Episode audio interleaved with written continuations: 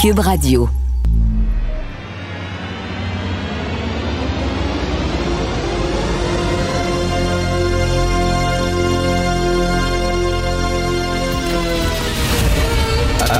Attention, cette émission est laissée à la discrétion de l'auditeur. Les propos et les opinions tenues lors des deux prochaines heures peuvent choquer. Peuvent choquer. Oreilles sensibles s'abstenir. Richard Martineau. Martino. Un animateur pas comme les autres. Richard Radio. Oh, bon vendredi tout le monde. Merci d'écouter Cube Radio. Alors, le prince Philippe qui a passé l'arme à gauche. Et moi, je, je trouve qu'au fil des années, hein, il a été quoi? Il a été prince pendant plusieurs décennies. Je trouve qu'il a, il a bien rempli sa mission. C'est quelqu'un qui a été payé par l'État, grassement payé par l'État pour rien faire. Et je trouve qu'il faisait rien avec un certain décorum. Euh, Il faisait rien avec panache et avec aplomb. Non, mais c'est pas facile de rien faire. Essayez de rien faire, vous, pendant 40 ans. Dur en tabarnouche, mais lui, il faisait rien, puis je trouve qu'il faisait rien, puis avec, avec un certain panache, avec un certain décorum. Tu, tu le voyais, tu disais, ça n'a pas l'air facile de rien faire. Mais tu sentais que le gars était fier de rien faire, puis était grassement payé pour ça. Alors euh, voilà, Euh, je sais que ça va choquer certains, euh, certains amants de la monarchie, mais qu'est-ce que vous voulez? Ce n'est pas une institution que j'ai beaucoup à cœur. Je, ne comprends pas euh, effectivement à, quoi ça sert.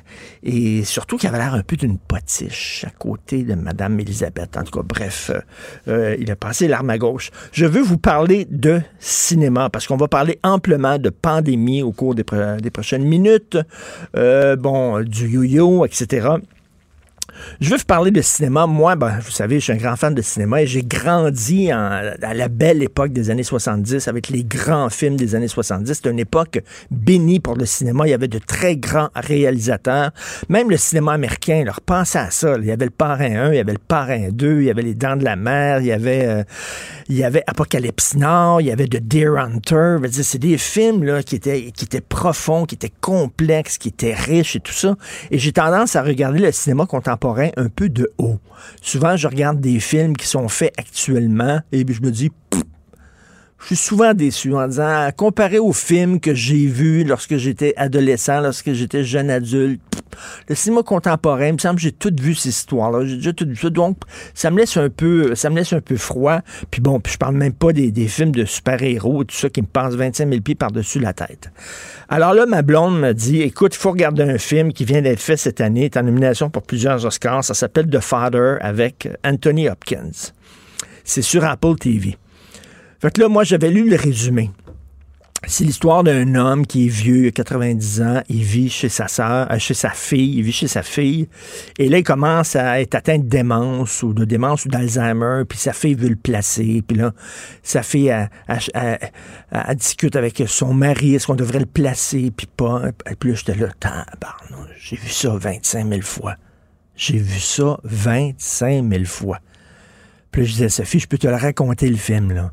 T'sais, ils vont avoir des, se chicaner avec son mari. Son mari va dire, là, quand est-ce ton père, il part? On est écœuré, mais non, je l'aime. Oui, mais il faut le placer, puis blabla. Puis là, elle va le placer, puis là, elle va se sentir coupable de l'avoir placé quelque part. Puis finalement, elle va aller le voir. Puis là, il va être en train de mourir. Elle va lui tenir la main. Puis ils vont se renouer ensemble, puis euh, se dire leur carte vérité avant qu'ils, bon, avant qu'ils marchent. Je, je peux te l'écrire. Attends, non, non, il faut quand même que je le regarde. Ah ouais, regardons avec moi, c'est correct. Aïe aïe. Aïe aïe, un coup de patte de baseball en pleine face.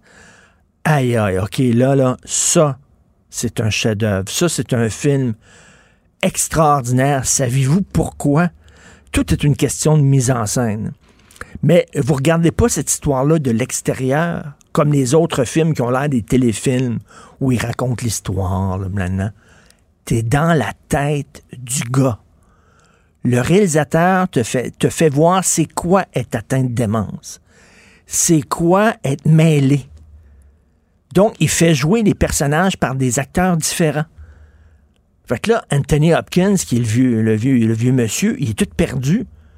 T'es-tu ma fille? T'es-tu pas ma fille? T'es-tu la voisine? Et toi, t'es perdu en regardant ça. Et pendant deux heures, toi, t'es atteint de démence. Toi, t'es atteint d'Alzheimer. Et c'est un film extrêmement angoissant, hyper anxiogène. Je vais vous le dire, j'ai très mal dormi. parce que ben, je vois ma mère vieillir, puis euh, j'ai vraiment pas envie qu'elle passe par là. Euh, ça va m'arriver peut-être un jour euh, aux gens que j'aime, mais c'est extrêmement anxiogène. Et t'as as vraiment une interprétation d'Anthony Hopkins à la fin, la scène de la fin, mais vraiment, là, c'est extrêmement dur, c'est extrêmement brillant. C'est un grand film. Et en regardant ça, je me suis dit, à la fin, il veut, il veut du réconfort. Il veut rien qu'on le prenne dans ses bras. Il est tout perdu, le pauvre, le pauvre monsieur. Il veut que quelqu'un le prenne dans ses bras. Et je me suis dit, ce qui est arrivé dans les CHSLD au début de la pandémie, c'est immonde, c'est obscène. Comment ça se fait qu'on a accepté ça? Comment ça se fait que ça s'est déroulé, ça? A des vieux comme lui, mais qui n'avaient même pas quelqu'un autour d'eux pour leur parler, pour les prendre dans les bras. Pourquoi? Parce que le personnel était complètement débordé, était en état de panique complet. Que les vieux qui étaient tout seuls dans leur merde depuis des jours, dans leur urine, des plaies de lit, tout ça. Mêlés, mêlés. Ils savaient pas ce qui se passait, aucun réconfort, qui pleuraient comme des bébés. C'est épouvantable. C'est une tâche indélébile sur l'histoire du Québec. Et moi, de, mon vivant, je vais avoir 60 ans cette année, je pense que j'ai rien vu d'aussi grave qui s'est passé au Québec que ça. La façon dont on a laissé mourir les vieux et les vieilles pendant cette pandémie-là, sans quelqu'un de proche, avec une désorganisation totale. Et regardez ce film-là, mais je vous le dis, c'est un film qui met mal à l'aise. Et moi, c'est le genre de film que j'aime. J'aime les films, quand tu finis de, regarder le film, t'es mal à l'aise, t'as de la misère, ça, ça a mis le doigt sur le bobo. C'est pas un film réconfortant, c'est pas un film gentil, ça finit pas où tout est rose dans les fleurs. C'est un coup de batte de baseball d'en face. On va vous montrer c'est quoi vieillir dans ça, puis c'est quoi perdre la mémoire, puis c'est quoi être mêlé. Ben voilà. Et tu recules de 25 pieds en regardant ce film-là. Donc, je voulais rien savoir, mais vraiment, ça s'appelle, euh, ça s'intitule The Father, et c'est une des plus grandes interprétations que j'ai vues dans ma vie. Euh, Sir Anthony Hopkins qui joue le rôle du père, c'est bouche bée. Je vous dis, je vous en parle, j'ai des quasiment des trémolos dans la voix. D'ailleurs, parlant d'Oscar, hein, c'est la première page du National Post aujourd'hui. Euh, les, gens en nomination euh, pour euh, les différents prix aux Oscars, dont Glenn Close, dont Anthony Hopkins, bien sûr, pour The Father, puis c'est certain qu'il gagne les doigts dans le nez, vont pouvoir être présents sur place à la remise des prix. Pourquoi? Parce qu'ils ont reçu euh, ils ont reçu l'approbation euh, du gouvernement et de la santé publique américaine de travailleurs essentiels. On a dit que c'était des travailleurs essentiels, donc euh, là, ils ont pu aller, ils vont pouvoir se présenter au gala. Attends une minute. J'adore les comédiens et les réalisateurs, là. Travailleurs essentiels. Vraiment? Désolé, là, mais quand je pense travailleurs essentiels, j'ai d'autres images dans la tête que quelqu'un qui est payé des millions de dollars pour jouer devant une caméra. En tout cas, c'est assez particulier. Tout ça pour que les Oscars aient des bonnes codes d'écoute pour qu'on puisse euh, diffuser de la publicité qui va être payante. C'est quand même assez, assez particulier. Et euh, je sais qu'il y a des gens qui sont complètement découragés aujourd'hui. Le yo-yo, ou ferme, ou ferme, ou ferme. Le, le, gouvernement lui-même, le, François Legault lui-même a l'air complètement découragé, mais pour les salles de spectacle, c'est quand même un critique de coup aujourd'hui. Là. Parce que pour que tu rentres chez toi à 8 heures, il faut que tu partes quoi, à 7 h 15 la salle de spectacle.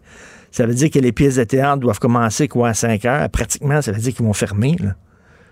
Pratiquement, ils vont fermer. Les salles de cinéma, déjà, qui ils, peuvent pas vendre de popcorn, c'est avec ça qu'ils font leur argent. Bref, ce sont des mauvaises nouvelles. On se le dit, hein, jusqu'au 24 juin, là, ça sera pas drôle. Après ça, la plupart des gens vont être vaccinés. On l'espère. Vous écoutez Martineau. Martineau, il n'y a pas le temps pour la controverse. Il a jamais coulé l'eau sous les ponts. C'est lui qui la verse. Vous écoutez Martineau. Cube, Radio. Le, commentaire de Félix Séguin, un journaliste d'enquête pas comme les autres. Alors Félix, il y a encore des gens qui comprennent strictement rien. Euh, oui, effectivement. Puis, euh, hey, avant, avant de me rendre là, avant de me rendre au parc La Fontaine pour te parler des gens qui fonctionnent, euh, qui, qui ne comprennent rien, Oui. tu que je te dise comment l'appel que je viens de faire, qu'est-ce que l'appel que je viens de faire pour une histoire qu'on va publier jeudi vient de me donner comme réponse? C'est quoi? J'appelle euh, quelqu'un pour lui demander une réaction à une nouvelle que je te dirai pas parce qu'on va la publier lundi. OK. Puis là, je l'appelle, puis je lui dis Bonjour, ici Félix Séguin du bureau d'enquête. J'aimerais vous poser une question. Et là, il parle. Il dit You disgusting piece of shit motherfucker. Fuck. il raccroche. J'ai jamais vu Ben, me quoi? comme ça. Mais c'est C'est bien, ça veut dire que tu es connu maintenant dans la communauté anglophone. Oui, C'est exactement. bon, J'ai percé les frontières, euh, Richard, là, euh, du, euh, du, de- ben, en fait, je me suis rendu dans le West Island. Je suis euh, pan-montréalais, si tu veux. Alors, euh, ben, Ben, c'est c'est bon, ça. Est-ce que c'était quelqu'un du milieu criminel qui te parlait comme C'était ça? quelqu'un du milieu criminel. Ah, qui ben, voilà. Euh, ben, tu vois, tu vois, on n'a pas, euh, il y a des fois où on n'a pas besoin de certains amis, n'est-ce pas? Mais, mais Alors, Félix, on n'a pas euh, besoin d'être amis avec les gens, avec les gens qu'on oui, moi, personnellement, je, je sais pas ta blonde, comment elle vit avec ça. Je sais pas si tes enfants euh, sont au courant de la job que tu fais, mais de savoir qu'il y a des gens du milieu criminel qui sont en tas contre moi, ça me mettrait un peu mal à l'aise, moi. Ben, écoute, euh, il y a une question de gestion qu'on fait qu'on fait bien là, dans ça. là. On gère bien cette portion-là de ma carrière. Je la gère bien moi-même, pas avec. euh, tu sais, j'ai pas, euh, je ne suis pas euh, hystérique quand ces choses-là arrivent. Puis d'abord, ça aide à calmer le reste de ma famille. Et, Hmm. et incidemment, quand cette personne-là vient de me dire, vient de me dire ça, mes enfants étaient ici, ma blonde était ici. Puis là, tu sais, euh, puis ils ont bien, euh, ils ont, ils ont bien compris que quelqu'un est en train de me savonner, mais après ça, c'est, c'est comme on dit, euh, c'est comme à l'accoutumée. Les enfants s'en vont à l'école, ils sont comme un peu habitués. Tu sais, quand quelqu'un est fâché contre papa, euh, c'est, un peu dans la normalité pour euh, elle. Alors, tu sais, y pas, on n'y voit pas grand problème. Écoute, tu Bon. ne fais pas, tu ne fais pas une job euh, banale quand même. J'aime ça euh, parler de shop avec toi, là. parler des ça. coulisses du journalisme, c'est toujours intéressant. Donc, tu veux revenir quoi au parc La Fontaine? Ouais, voilà. Alors, euh, je reviens, si tu veux, euh, à mes nouvelles locales, puisque j'ai maintenant percé tu vois, euh, les frontières. T'es international à heure. Exact. Alors, je reviens aux nouvelles locales. Effectivement, je ne sais pas si tu as vu les images dans un texte publié par TVA Nouvelles sur les rassemblements dans les parcs. Écoute, il y avait des milliers de personnes réunies hier soir au parc La Fontaine, euh, quelques minutes après l'annonce là euh, du passage à 20 heures du couvre-feu Montréal-Laval-à-Comté de lundi. Bon, c'est bien, ils pouvaient le faire, ça je comprends bien. C'est juste que c'est le type d'image que l'on a vu qui euh, qui moi suscite, en tout cas chez moi, euh, le questionnement, parce que c'était le party, hein. Je sais pas si t'as Ben vu, là. Oh là là. Mais les, là les- là les- jeunes sont tannés, là. il fait beau, puis tout ça. Puis on leur dit, écoute, à 8 heures, il fait encore clair, puis ça va être difficile de faire respecter ce nouveau couvre-feu-là. Ah oui, ah oui. Puis les jeunes, euh, on, je, je- je crois que les jeunes qui sont exprimés là au micro de mes collègues, euh, ben on, on fait preuve d'une franchise. Puis tu sais, euh, on, on, on pour eux-mêmes là, la chose de façon correcte en disant on admet qu'on adhère moins au message du gouvernement et Mhm. ça, qui peut les blâmer parce que c'est pas que les jeunes qui adhèrent moins là, au message du gouvernement? Je veux dire, il y a bien des gens qui euh, qui sont plus capables de vivre dans ces conditions-là, euh, qui font des sacrifices depuis le début, puis qui, comme les jeunes, euh, pour les citer eux-mêmes, là, disent qu'ils n'ont pas l'impression que rien ne leur est redonné euh, au final. Et Félix, on sait que ce couvre-feu-là, c'est pour empêcher les déplacements le soir, que même temps les gens vont souper les uns chez les autres. Sauf que ben, tu peux aller souper chez quelqu'un puis dormir là. Tu sais, tu peux aller chez, chez cette Oui, oui, personne-là à oui. 7 heures le soir, puis tu dors là, puis personne ne sait, là, puis tu repars le lendemain. Est-ce que ça va empêcher quoi que ce soit? Je sais pas, est-ce que ça ferait une différence de mettre ça à 9 heures? Y a-tu vraiment une différence entre 9 heures et 8 heures? Les gens se En posent cette fait, euh, le- question-là. Le, premier, ouais, le premier ministre a répondu à cette question-là hier en disant que le couvre-feu, il y avait il n'y avait pas de preuves. Je pense que ils se sont fait poser la question plus d'une fois avec l'exemple ontarien. Il n'y a pas de preuves scientifiques que le gouverne, que le couvre-feu plutôt euh, donne des résultats dans la baisse euh, des cas de COVID-19, mais plutôt est une manière, une mesures préventives pour faire en sorte que les gens ne se rassemblent pas.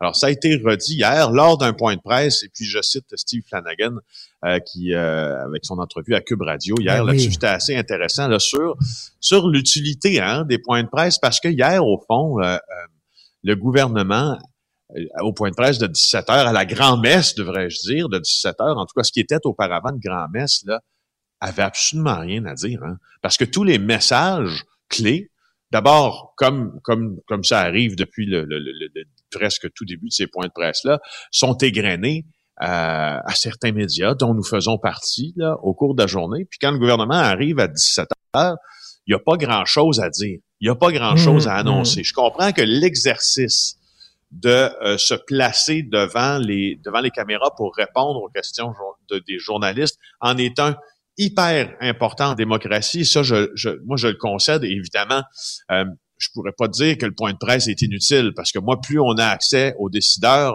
comme journaliste, plus je vais, pouvoir poser mes questions. Mais, Mais, mais, j'aime, j'aime, j'aime ce que disait Pascal Bérubé, c'est qu'il devrait euh, euh, communiquer là, ce qu'il va dire aux, aux journalistes et euh, bon, par euh, tu leur envoies un document et une demi-heure après, tu fais ton point de presse. Une fois que les journalistes ont, ont, ont vu Oui, c'était quoi, plutôt, oui, avec un embargo, tu fais ton point de presse.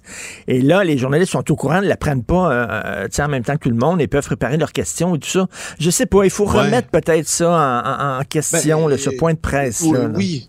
Ben, parce que journalistiquement, l'exercice, euh, c'est- l'exercice de la démocratie, ce point de presse-là aussi, parce que les journalistes, ils sont plusieurs, peuvent poser leurs questions.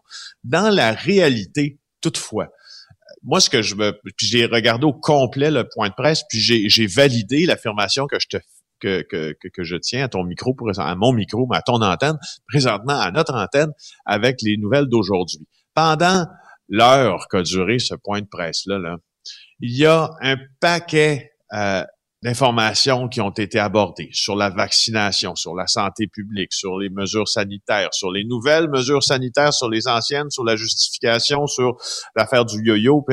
Aujourd'hui, là, dans tous les médias du Québec, là, anglophones, Mm. francophones, imprimés, euh, télédiffusés, radiodiffusés, qu'est-ce qu'on retient? Trois ou quatre angles tout ça. Donc, c'est une Mm. heure. C'est Mm. une heure de blabla Ben pour en retenir finalement que les angles, que les angles, que quelques angles là qui, qui, qui, sont passés en quelques secondes, qui avaient déjà été égrenés avant. Alors, je me, effectivement, je me pose la question. Ben oui, puis c'est du blabla qui, le- qui répète, puis tout ça, puis bon, puis le, le C'est long, hein, le- les oui, points de presse.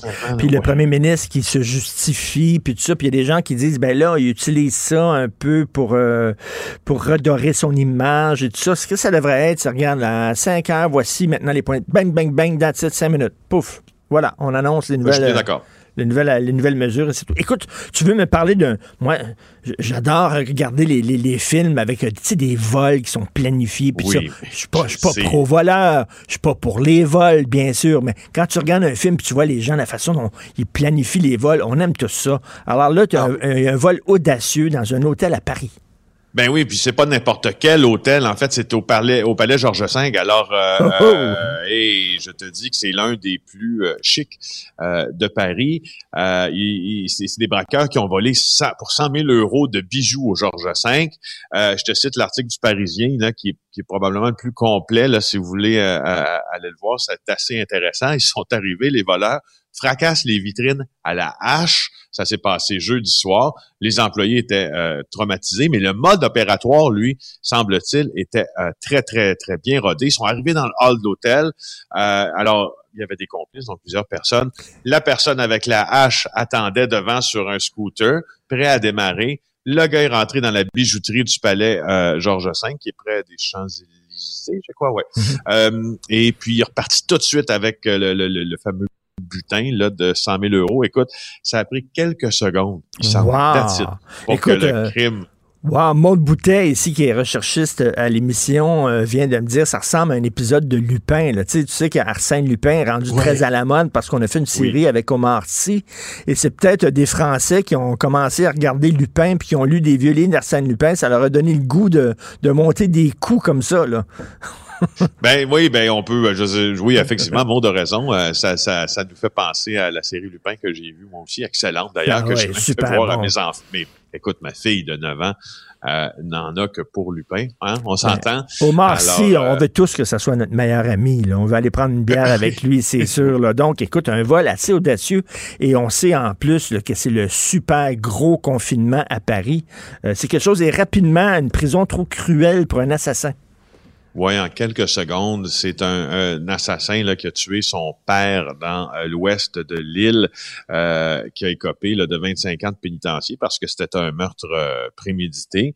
Là, il s'est adressé au tribunal parce qu'il trouve que ses conditions sont trop sévères. Je te cite, la prolongation de l'incarcération au-delà de ce qui est nécessaire pour que la peine atteigne ses objectifs, dont la réhabilitation, constitue inévitablement un traitement cruel et inusité, a dit l'avocat de M. Fortier, Oh. Grenier, 26 ans.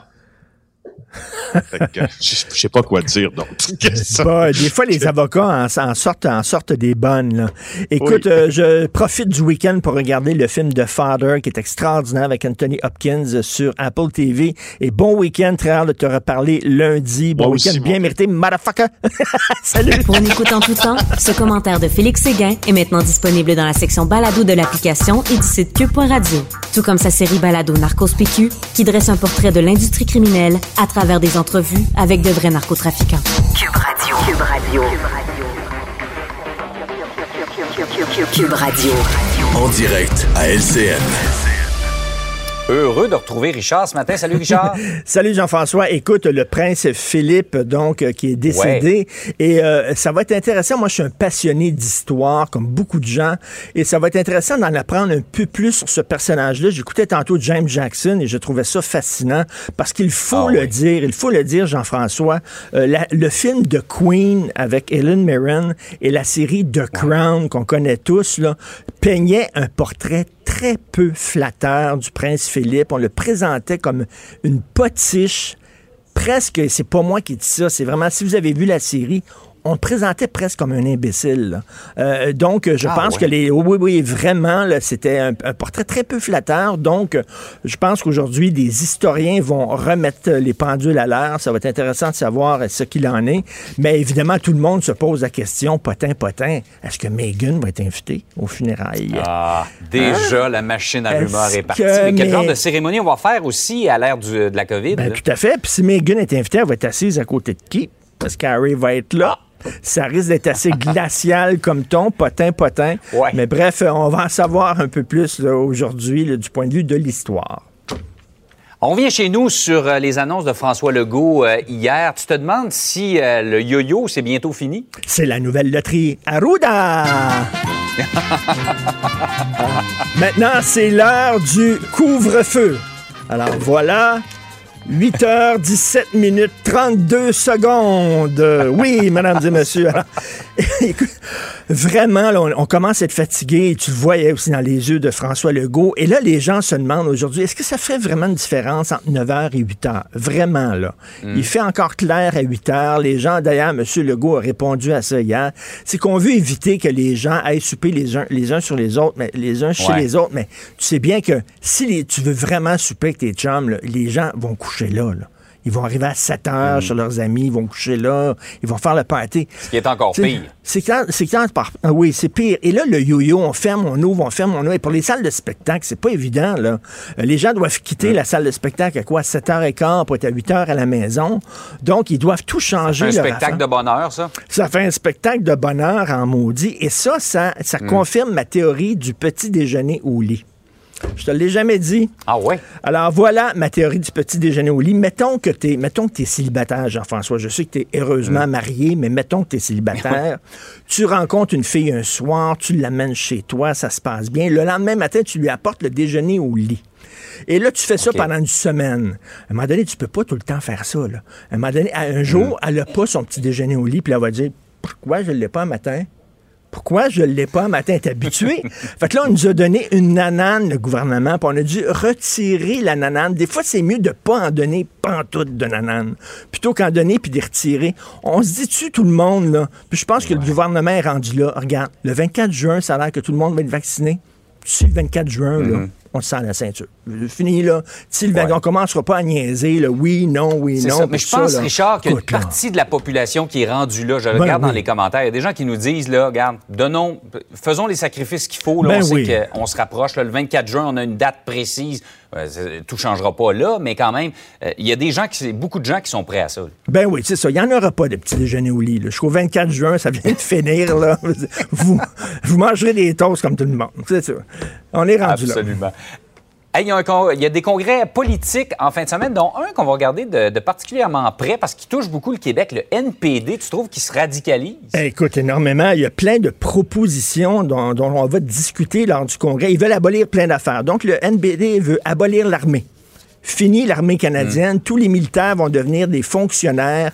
Alors, parce qu'on sait que le monde hein, n'est pas une jungle, le monde est un gros CPE peuplé de bisounours qui sont habillés avec des salopettes jaune-orange. tu sais. La Chine, c'est un très beau régime. La Russie, tu sais, ils n'ont absolument pas l'œil sur notre grand nord, absolument pas. On n'a pas besoin de défendre nos frontières, donc on abolit l'armée. Ils veulent abolir la GRC aussi plus de GRC. Ça, d'après moi, c'est une proposition qui a été amenée par Gilles Balloun Tremblay, qui est chef de la section de Sorel. Je pense que c'est Balloun qui a amené ça là, au NPD. Lui, il est pour ça, abolir euh, la GRC. Ils veulent abolir les milliardaires. Donc, ton chien est mort, Jean-François. Après un milliard, là, tu peux plus, euh, tu peux pas avoir, là, tu peux pas avoir un dollar de plus. Ils vont te l'enlever. Là, tu peux pas être bon. Euh, J'aimerais avoir ce beau problème-là. Et tu sais, les LGBTQ2S+. Ouais. Bon, on sait ce que c'est. Ouais. L, c'est pour lesbienne, G pour gay, B pour bisexuel, T pour trans, Q pour queer. 2S, c'est euh, Two Spirits. C'est chez les Autochtones. Euh, les Autochtones, les- en fait, c'est les non-binaires ou bisexuels autochtones qui disent qu'ils ont deux esprits en eux. Bon, bref. LGBTQ2S. Et là, il y a des gens qui disent au NPD, pourquoi le 2S, c'est des Autochtones, c'est à la fin de ça? Ça devrait être 2S, LGBTQ+. Je te jure, là, ils vont discuter de ça. Là. Et moi, je trouve que ça, il y a beaucoup de Canadiens qui se demandaient ça en disant Tabarnouche, comment ça se fait que le, GN, le 2S est à la fin? Et là, ben, ça va être réglé. Ça va être 2S LGBTQ. Écoute, vraiment, j'ai d'ailleurs le nouveau thème musical du NPD. C'est cinq notes. hein. C'est tout, tout, tout, tout, tout. Et s'il se, cher- s'il se cherche un nouveau chef, le Stromgol, tu sais, le Stromgol Oui, de RBO, Le là, personnage avec les belles oreilles. il est libre. Alors, il pourrait être chef du NPD. Ils vont discuter des vraies affaires au NPD ce week-end. On est très contents. Hey Richard, tu sais qu'il y a des gens qui étaient, euh, qui étaient inquiets de ne pas t'avoir euh, vu hier. On avait un problème de son qu'on n'a pas pu régler. Hey, Il y a des gens qui pensaient qu'on t'avait censuré. Non, au contraire. LCN sont courageux de me mettre en onde chaque journée. Vraiment. Je salue les gens Chaque matin, quand ça commence, on se dit Oh, comment ça va se passer? va aller, ça? Merci, Hey, bon une week-end. belle fin de semaine. Martino, souvent imité, mais jamais égalé. Vous écoutez Martino, Cube, Cube Radio. Alors, vous savez qu'au Brésil, l'heure est très grave. La pandémie fait des ravages. On a perdu le contrôle. Moi, j'ai lu là, que c'était presque 4000 morts euh, par jour. On sait que M. Borsolano euh, est pas un grand fan du confinement. Nous allons faire le point avec euh, la directrice scientifique au Laboratoire national d'informatique scientifique de Rio de Janeiro, Mme Ana Teresa Ribeiro de Vasconcelos. Bonjour, Madame. Bonjour. Bonjour. un plaisir d'être ici. Ben, merci. Bonjour. Bonjour, bonjour. Je ne sais pas si vous... Est-ce que vous m'entendez? Oui, je t'entends très bien, merci. Alors, qu'est-ce qui se passe-t-il? Est-ce que que c'est vrai ce nombre-là, le 4000 décès par jour au Brésil? Oui, oui, oui, c'est impressionnant. C'est la catastrophe. Euh, Hier, on a eu 4000 décédés euh, par jour. Donc, euh, les pays, nous sommes dans une crise euh, et les pays, euh, on n'a pas lockdown, on n'a pas eu un lockdown, vraiment lockdown dans tous les pays. Donc, dans ce moment, c'est le gouvernement de chaque État qui décide de qu'est-ce qu'ils vont fermer ou pas. Et on a eu pas mal de variants qui arrivent, comme on n'a pas le, lockdown. Et comme il y a beaucoup de gens qui n'utilisent pas le, le- les conditions de sécurité, comme le, le- la distanciement social ou l'utilisation de masques, donc euh, il y a un virus qui peut, qui qui euh, avoir de nouveaux variants.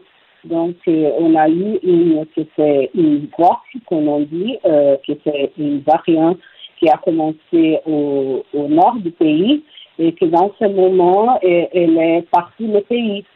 Donc, euh, comme on n'a pas le lockdown, on continue à avoir euh, des, décédés parce qu'on a un très bon système de santé de récit, mais il y a déjà euh, avec beaucoup de gens, donc on n'est pas capable de faire, d'accepter tous les gens. Il y a beaucoup de variants, euh, des variants qu'on n'a jamais vus euh, avant, qu'on n'a jamais vus ailleurs. Ça a l'air qu'il y a beaucoup de variants qui apparaissent euh, presque jour après jour. Oui, oui.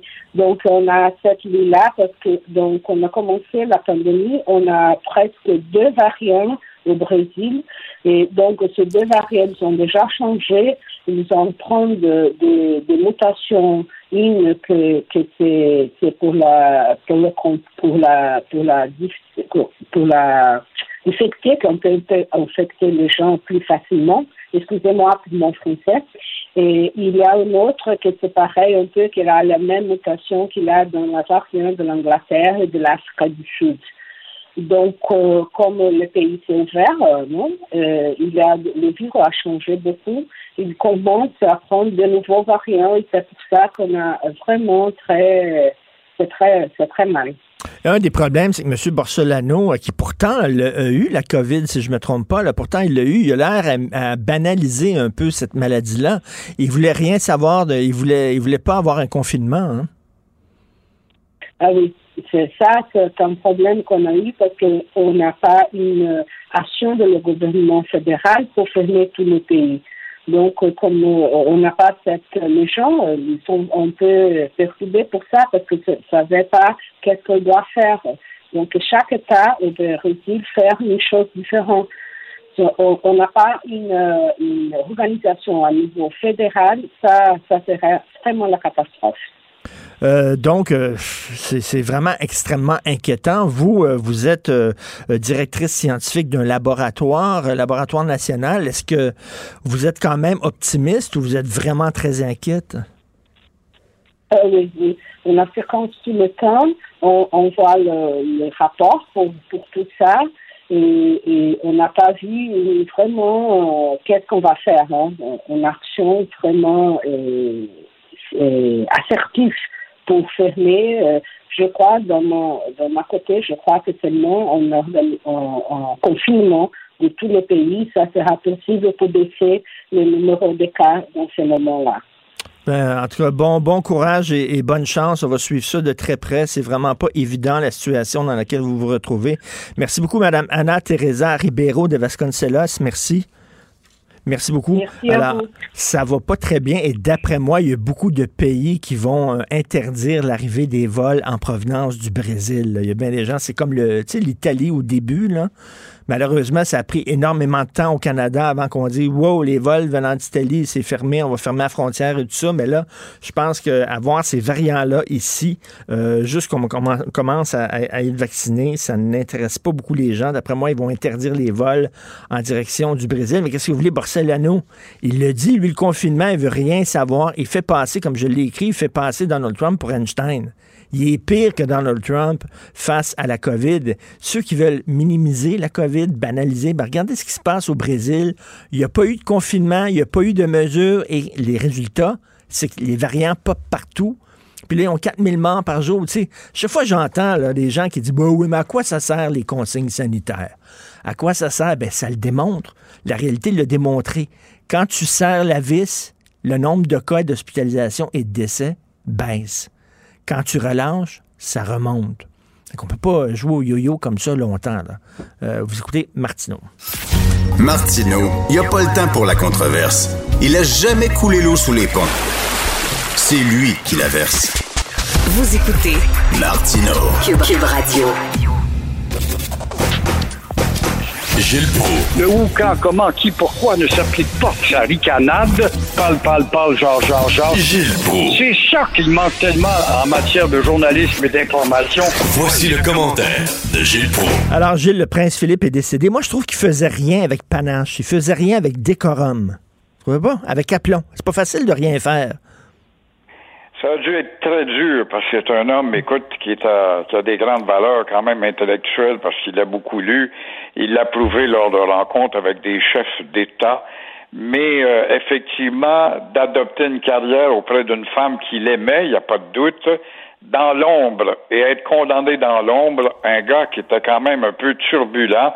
Il a été un marin, il a fait les sept mers d'origine grecque, de culture germanique, avec son nom de Mountbatten, dont il va être obligé de se défaire pour Windsor.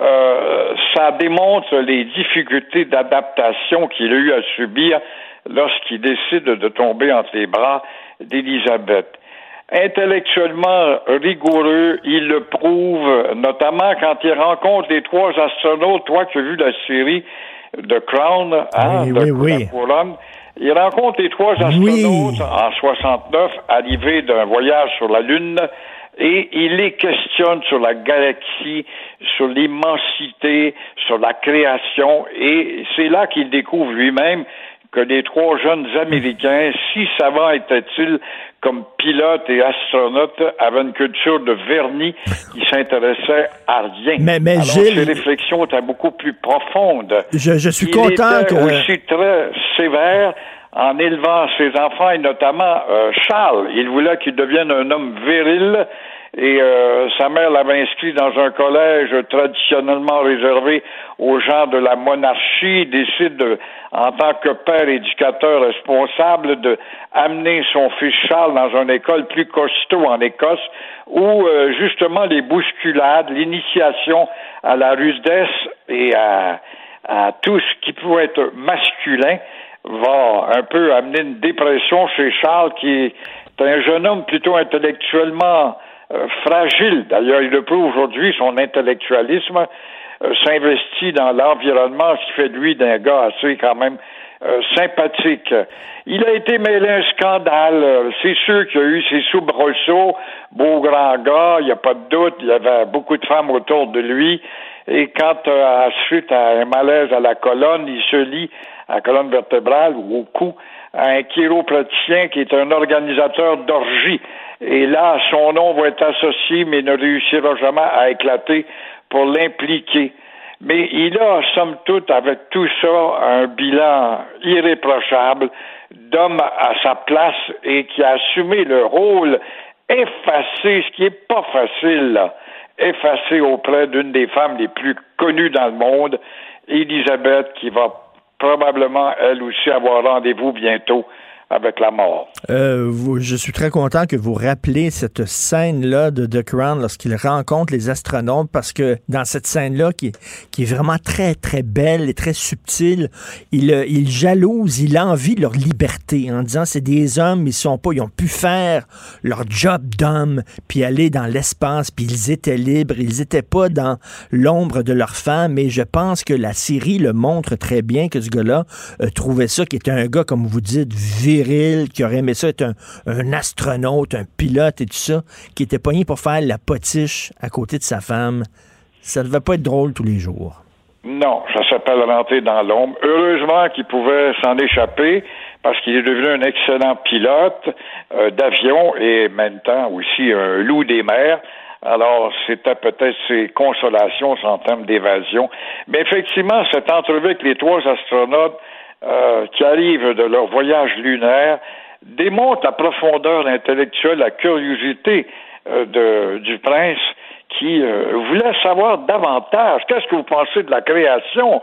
Qu'est-ce que vous pensez de cette galaxie, cette arrière-cour dans laquelle nous sommes? Avez-vous vibré? Et on voyait que les trois jeunes pilotes répondaient que par des formules mathématiques apprises par cœur, qui étaient devenus des techniciens de la manipulation euh, des appareils, mais rien de plus.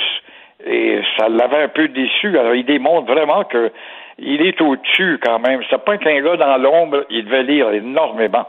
Et euh, la ville de Chambly, maintenant, euh, qui veut éliminer tous les plastiques, vous applaudissez cette décision-là? Ben, je l'applaudis. J'espère qu'elle va créer un, un effet d'entraînement à la ville de Chambly qui veut se débarrasser des bouteilles de plastique et puis euh, de moins d'un litre. Euh, il faut ajouter à ça les sacs de plastique, les données ustensiles, les pailles de plastique et combien d'autres. Alors, ça n'a pas pris le temps que l'association euh, des détaillants alimentaires est venue rouspéter. Vous ne nous avez pas consulté. J'ai quasiment envie de dire, puis après, l'association rappelle qu'elle n'a pas été consultée. Ben oui, quelle douleur.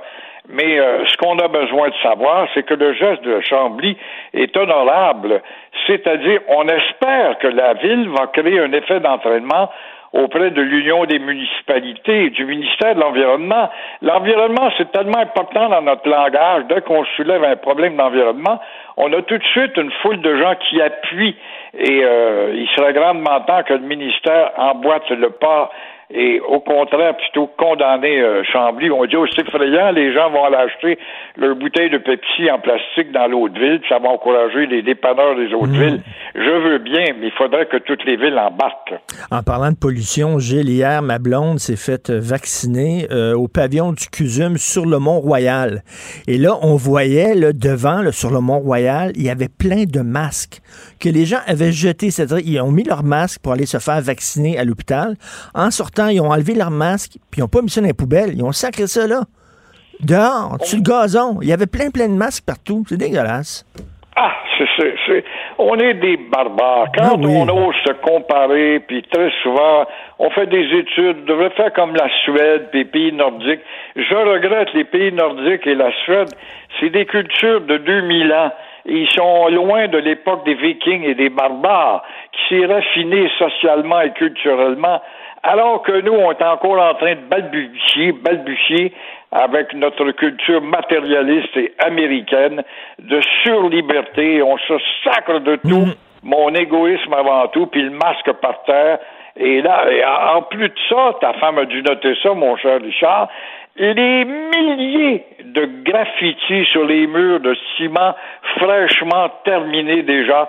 Ça, t'as pas entendu une mairesse ou un Denis Coderre parler de ce problème-là dans leur grand projet de réforme de Montréal. Ben, attendez que le REM soit construit. Là. Toutes les, les- les- colonnes en béton du REM, ça va être recouvert de graffiti. Ouais, une mode qui ne passe pas, je comprends pas qu'elle commence à passer dans certaines villes américaines parce qu'il y a de la police avec des bras. Dans certaines villes européennes où l'influence a diminué, les jeunes se disent, bah, ça c'était hier, avant-hier, mais nous autres, ça fait 25 ans que ça dure. Et euh, dès que tu fabriques un mur quelconque, ça prend pas 48 heures, Ben non. qui est badigeonné de la part de ces bandes de jeunes fous. Euh, là, euh, l'AstraZeneca, je me suis mis le doigt dans l'œil parce que cette semaine, j'ai dit, d'après moi, les gens ne voudront pas se faire vacciner à l'AstraZeneca. Ils vont vouloir rien savoir. Mais finalement, non, ça marche. là. Les gens font la, la file pour se faire vacciner. Que de contradictions. Les Québécois sont comme des souris blanches qu'on peut faire changer de position et de direction en un temps record. Avant-hier, tous les deux, on en parlait justement. Il y en avait tellement qui condamnaient l'AstraZeneca avec euh, toutes ces études en provenance de l'Europe associées au, aux possibles euh, thromboses. Et voilà, moi, je prendrais pas ça. J'écoutais des tribunes téléphoniques. On était unanime à dire non, non, moi, je veux rien savoir de celui-là. Et voilà qu'on ouvre les portes de la liberté. Vous êtes pressés, vous, monsieur et mademoiselle occupés. Vous pouvez vous présenter aveuglément et on fait la file. Alors, ça te prouve comment la versatilité intellectuelle est forte chez les nôtres. Et là, vous voulez parler de deux anciens juges qui prennent la défense du juge Delille. Mais ils étaient où, ces deux anciens juges-là, lors du premier procès? Ils étaient où? Maudite belle question. Oui, tout d'un coup, deux ex-juges découvrent que l'autre juge, Jacques Delisle, accusé quand même et incarcéré pour le meurtre de sa femme, n'est plus coupable. Et euh, il a quand même fait dix ans dedans. Là. Dix ans plus tard, ils découvrent ça, eux autres. Alors, les deux ex-juges, euh, Jean-Louis euh, Baudouin et l'autre qui s'appelle Paul Jolin, ont toujours soutenu euh, que leur ami n'était pas coupable. Même euh, s'il avait quand même avoué, le juge coupable avait quand même avoué à la police avoir menti. Alors, que faisaient ces deux ex-juges? De 2012 à nos jours? Ils auraient dû se servir de leur poids intellectuel, venir sur la place publique. Ah non, ils ont étudié le dossier, puis là, ils concluent, euh, après dix ans, qu'il n'est pas coupable. Alors, ça va être intéressant à suivre cette justice pour tous lorsque, aujourd'hui, l'accusé va demander sa liberté Ah oui, ça va être tout un, deuxième euh, procès, ça. Cela dit, là, on, dit, là, je reviens à l'AstraZeneca, euh, on a montré qu'il y avait des fils devant certains centres de vaccination. Moi, hier, où je suis allé au CUSUM, euh, sur le Mont-Royal, il n'y avait pas un chat Gilles. Il n'y avait pas un chat. Non seulement on n'a pas attendu dehors, il n'y avait pas de fil dehors, mais il n'y avait personne à l'intérieur. On est rentré right through, comme on dit en anglais. Foum! Ah oui. Il n'y avait personne. de voir les contradictions d'un quartier à l'autre. Ben oui. Les mentalités réagissent collectivement dans tel quartier. Et là, là, je dis à l'hôpital de l'université McGill, là où tu ben oui, je, dis à l'infirmière, j'ai dit, coudon, euh, je pensais qu'il allait avoir plein de monde. Puis elle dit, moi ici, monsieur, je pensais qu'il allait avoir plein de monde. Puis elle allait être découragée de voir qu'il n'y avait pas plus de gens qui allaient se faire vacciner. En tout cas, c'est assez euh, particulier. Alors qu'il y a d'autres quartiers où on voyait les gens qui faisaient euh, la queue. Alors qu'on a donc, hâte de sortir de là. Vous, le, couvre-feu à 8 heures, entre vous et moi, Gilles, que ce soit 9 heures ou 8 heures, ça fait-tu vraiment une grande différence? Vraiment? Moi, personnellement, dans mon rythme de vie, bon, je suis peut-être égoïste, je parle d'une discipline très personnelle, je suis un solitaire, ça ne me dérange pas tellement. C'est évident qu'une marche à 9 heures avec ton chien, c'est plus, c'est peut-être bien, surtout quand tu as fait une grande journée sans voir ton chien. Mais euh, il le faut puisqu'il le faut, alors.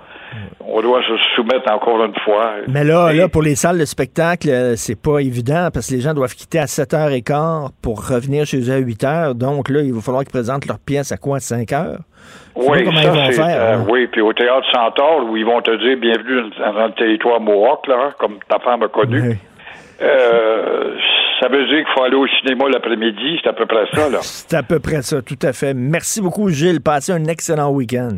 Toi aussi. Au revoir. Pour une écoute en tout temps, ce commentaire de Gilles Proux est maintenant disponible dans la section balado de l'application ou du site cube.radio. Cube Radio. Tout comme la série podcast de Gilles Proux, la radio, premier influenceur. Découvrez dans ce balado comment la radio a influencé le monde moderne tel qu'on le connaît d'hier à aujourd'hui.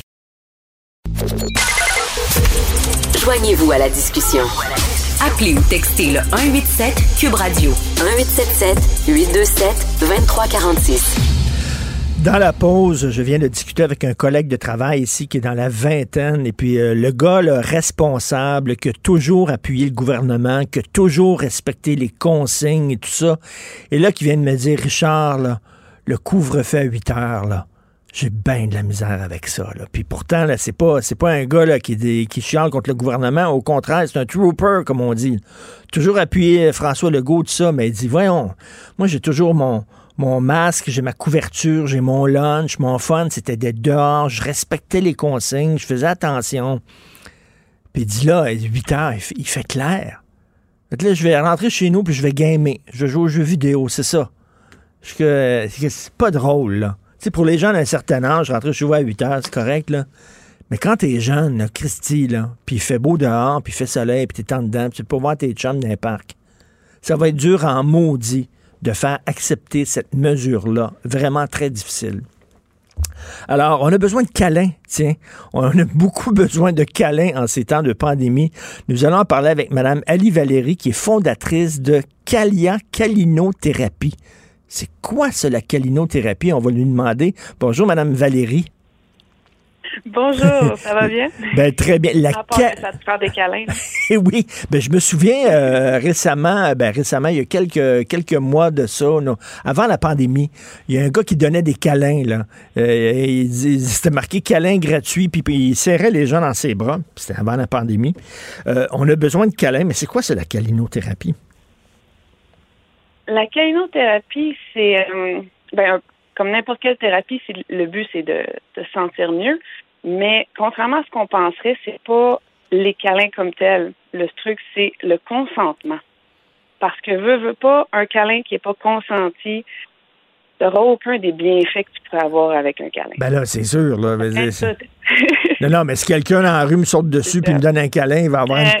il va avoir mon coup de poing dans la face, je pense. c'est sûr et certain. Là. Mais c'est quoi, là, une fois que ben, c'est consenti entre deux personnes majeures et vaccinées, c'est quoi la calinothérapie? C'est un peu comme une forme de, de massage, quoi?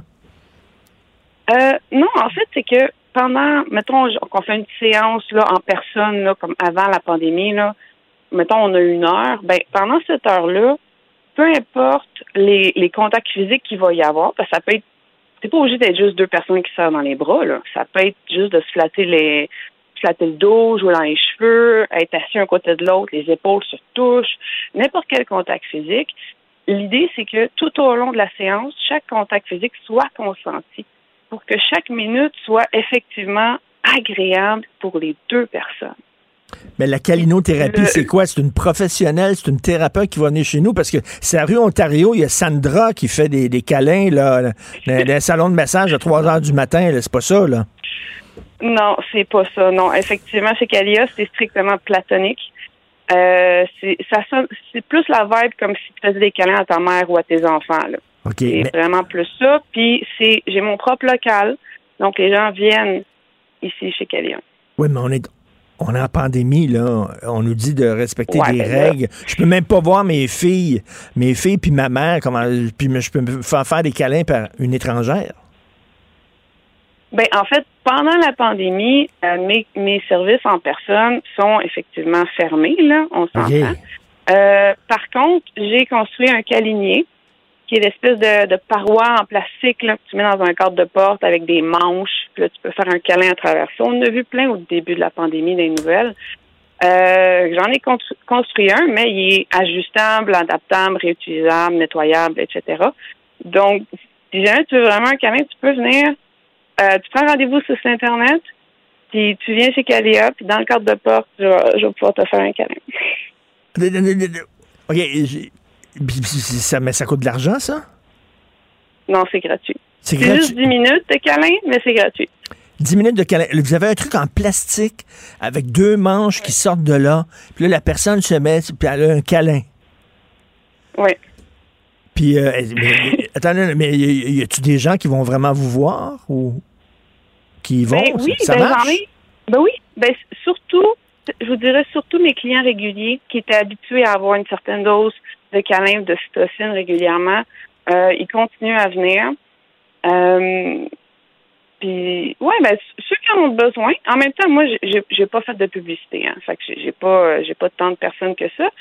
Mais euh, ceux qui en ont besoin, c'est disponible. C'est Et- ça, c'était ça l'idée, de rendre ça disponible. Et pendant 10 minutes, là, ils sont dans, dans vos bras, là, puis là, ils- ils- ça leur fait du bien, puis si vous leur donnez des câlins à travers un truc de plastique. C'est à peu près ça l'idée, ouais. Wow! Puis c'est quoi? C'est des jeunes ou c'est des personnes âgées? Il y a quelque chose de triste là-dedans qu'on doit aller voir un une étrangère pour avoir des câlins, pour avoir un contact. là. C'est vraiment des gens qui souffrent de solitude. là. Euh, ben, dans, la, dans cette pandémie-là, il il y a beaucoup plus de gens qui souffrent de solitude que normalement. Là, on s'entend, là, c'est euh, c'est un cas spécial. Là. Mais euh, aller voir des étrangers pour combler des besoins qu'on a, on fait ça tout le temps. Là. On, on va au restaurant pour pas avoir à se cuisiner ou à faire notre vaisselle. On engage des, des personnes pour faire le ménage chez nous. Euh, on, on va chez la massothérapeute pour avoir un massage. On va tout le temps voir des étrangers pour combler les besoins qu'on n'est pas capable de combler soi-même ou avec les gens autour de nous. Et, et- et Ali, Valérie, qu'est-ce qui vous a amené à faire ça? Moi, je veux, je veux savoir un peu, je veux en connaître un peu plus sur vous. C'est quoi votre cheminement? Ah, c'est un peu trop long à raconter en deux minutes. Mais euh, en gros, je voulais rendre les gens plus heureux. OK. Puis au début, je pensais que faire des câlins, ça allait rendre les gens plus heureux. Puis en est, je me suis rendu compte que faire des câlins sans le consentement, c'était pas bon ni pour eux ni pour moi. Ah non, attends, Donc, euh, excusez, excusez, vous, vous avez, vous avez commencé à faire des câlins sans consentement sur la rue? Ben pas sur la rue. Euh, j'avais un service, j'allais chez des personnes, tu sais, j'allais chez les gens, puis on faisait des câlins. Mais euh, dans ma tête, le client était roi. Fait que si le client, mettons, voulait me flatter la face, ben moi j'ai horreur qu'on me flatte la face. Là. Puis je disais oui, mais je disais oui quand même, parce dans ma tête, le client avait payé, donc il avait le droit. Mais à chaque fois que j'acceptais quelque chose qui me mettait mal à l'aise, euh, je me détruisais un petit peu en dedans. Là. Puis c'est ironique, mais j'ai fini par faire quasiment un burn-out à faire des câlins aux gens. Puis c'est là que j'ai appris c'était quoi le consentement réellement, puis le respect de ses limites personnelles et autres. Puis là, je fais comme, oh my God, il faut que les gens apprennent ça en premier. Non, non, mais Donc, les, gens, les gens, les gens, j'imagine qu'il y, a- y a- a des hommes qui en- ils voulaient plus que des câlins, là. Est-ce que Ben là, il y avait ça aussi. Là, il y avait ça aussi. Euh, j'ai fait toutes les erreurs possibles et inimaginables avec ma première tentative. Fait que quand j'ai créé Calia, j'ai vraiment tout fait pour que quand tu arrives sur le site Internet, tu prends ton rendez-vous, c'est clair qu'il n'y aura rien de plus. OK, mais euh, euh, Ali, quand, au début, j'imagine que, bon, vous vous déplaciez, tu arrives chez le bonhomme, le bonhomme était tout nu, puis vous voulez un câlin. Ça- vous êtes- Ben, non, c'est pas arrivé que j'arrive puis il était tout nu, là. OK. Euh, c'est pas arrivé, ça. Ça aurait pu, remarque, là, parce que, comme, comme je dis, là, sur, je dirais, sur 70-80% des appels que je recevais avec la première entreprise que j'ai faite, le- le 70-80% c'était pour plus que des câlins. Fait qu'en partant, là, euh, j'ai, comme je dis, j'ai fait toutes les erreurs que je pouvais faire, là. Au niveau du marketing, au niveau de la présentation, le site web, tout. euh. Là, c'est clair. là. Faut faire attention quand tu te lances là-dedans, là. Ben oui. Non, non, mais, mais des Ouais. ca- ben c'est sûr, là, se ramasser avec des étrangers. Ben, Ouais. Mais il y a quelque chose de profondément triste que quelqu'un est rendu là en disant Je vais appeler cette personne-là, j'ai besoin de câlin, j'ai besoin que quelqu'un me Ben prenne oui. dans ses bras. Ben, il y a, il y a ça, ça peut être triste, mais en même temps, faut être content que veux, veux pas ça existe. Fait qu'il y a au moins ça de, de positif dans l'histoire. Puis je dirais que encore plus triste que ça, j'en ai qui viennent me voir pour apprendre c'est quoi le consentement, apprendre à se respecter. Tu sais, si être capable de savoir qu'est-ce que tu veux puis qu'est-ce que tu veux pas, puis être capable de le dire à l'autre. Tu sais, ce que là, quelqu'un te propose un câlin puis que toi t'as pas le goût, es-tu capable de dire que ça te Non, tente? mais, mais, mais il y en a euh, beaucoup qui sont pas capables. Mais- ils viennent en kénothérapie pour apprendre ça, justement. Madame Valérie, allez, allez, de triste? allez vous donner, vous donner, vous donner, mais qui vous donne à vous? Qui vous donne Oh! des câlins à vous? Euh... ça, c'est, ça, c'est personnel. Mais inquiète-toi pas pour moi. OK. OK. Parce que c'est bien beau de donner des câlins, mais il faut en recevoir de temps en temps. Donc, c'est quoi le site euh, Internet pour les gens qui, qui veulent aller se faire faire des Oui. câlins à travers un- une, une porte en plastique? Euh, oui, c'est euh, Kalia euh, CT, donc C-A-L-I-A-T-T pour calinothérapie.com. Ou vous cherchez Kalia ou calinothérapie, puis vous allez OK. vous trouver assez rapidement. Là. En tout cas, vous n'avez pas beaucoup de compétition, là. j'imagine. Il n'y a pas beaucoup de, de- de gens spécialisés en calinothérapie au Québec. Ça court pas les rues, mettons. là. Non, je pense pas, non. Il y, en a, il y, a d'autres entreprises qui offrent des câlins professionnels qui sont pas nécessairement sexuels ou sensuels. Euh, mais là où on met vraiment l'emphase sur le consentement, euh, à date, je pense que je suis euh, la seule. En tout cas, Merci, Ali, Valérie des, des câlins consensuels. Merci beaucoup. Bon week-end. merci. Merci. Merci. Martineau, il n'y a pas le temps pour la controverse. Il a jamais coulé l'eau sous les ponts. C'est lui qui la verse. Vous écoutez Martineau. Cube, Cube Radio. La chronique argent. Une vision des finances pas comme les autres.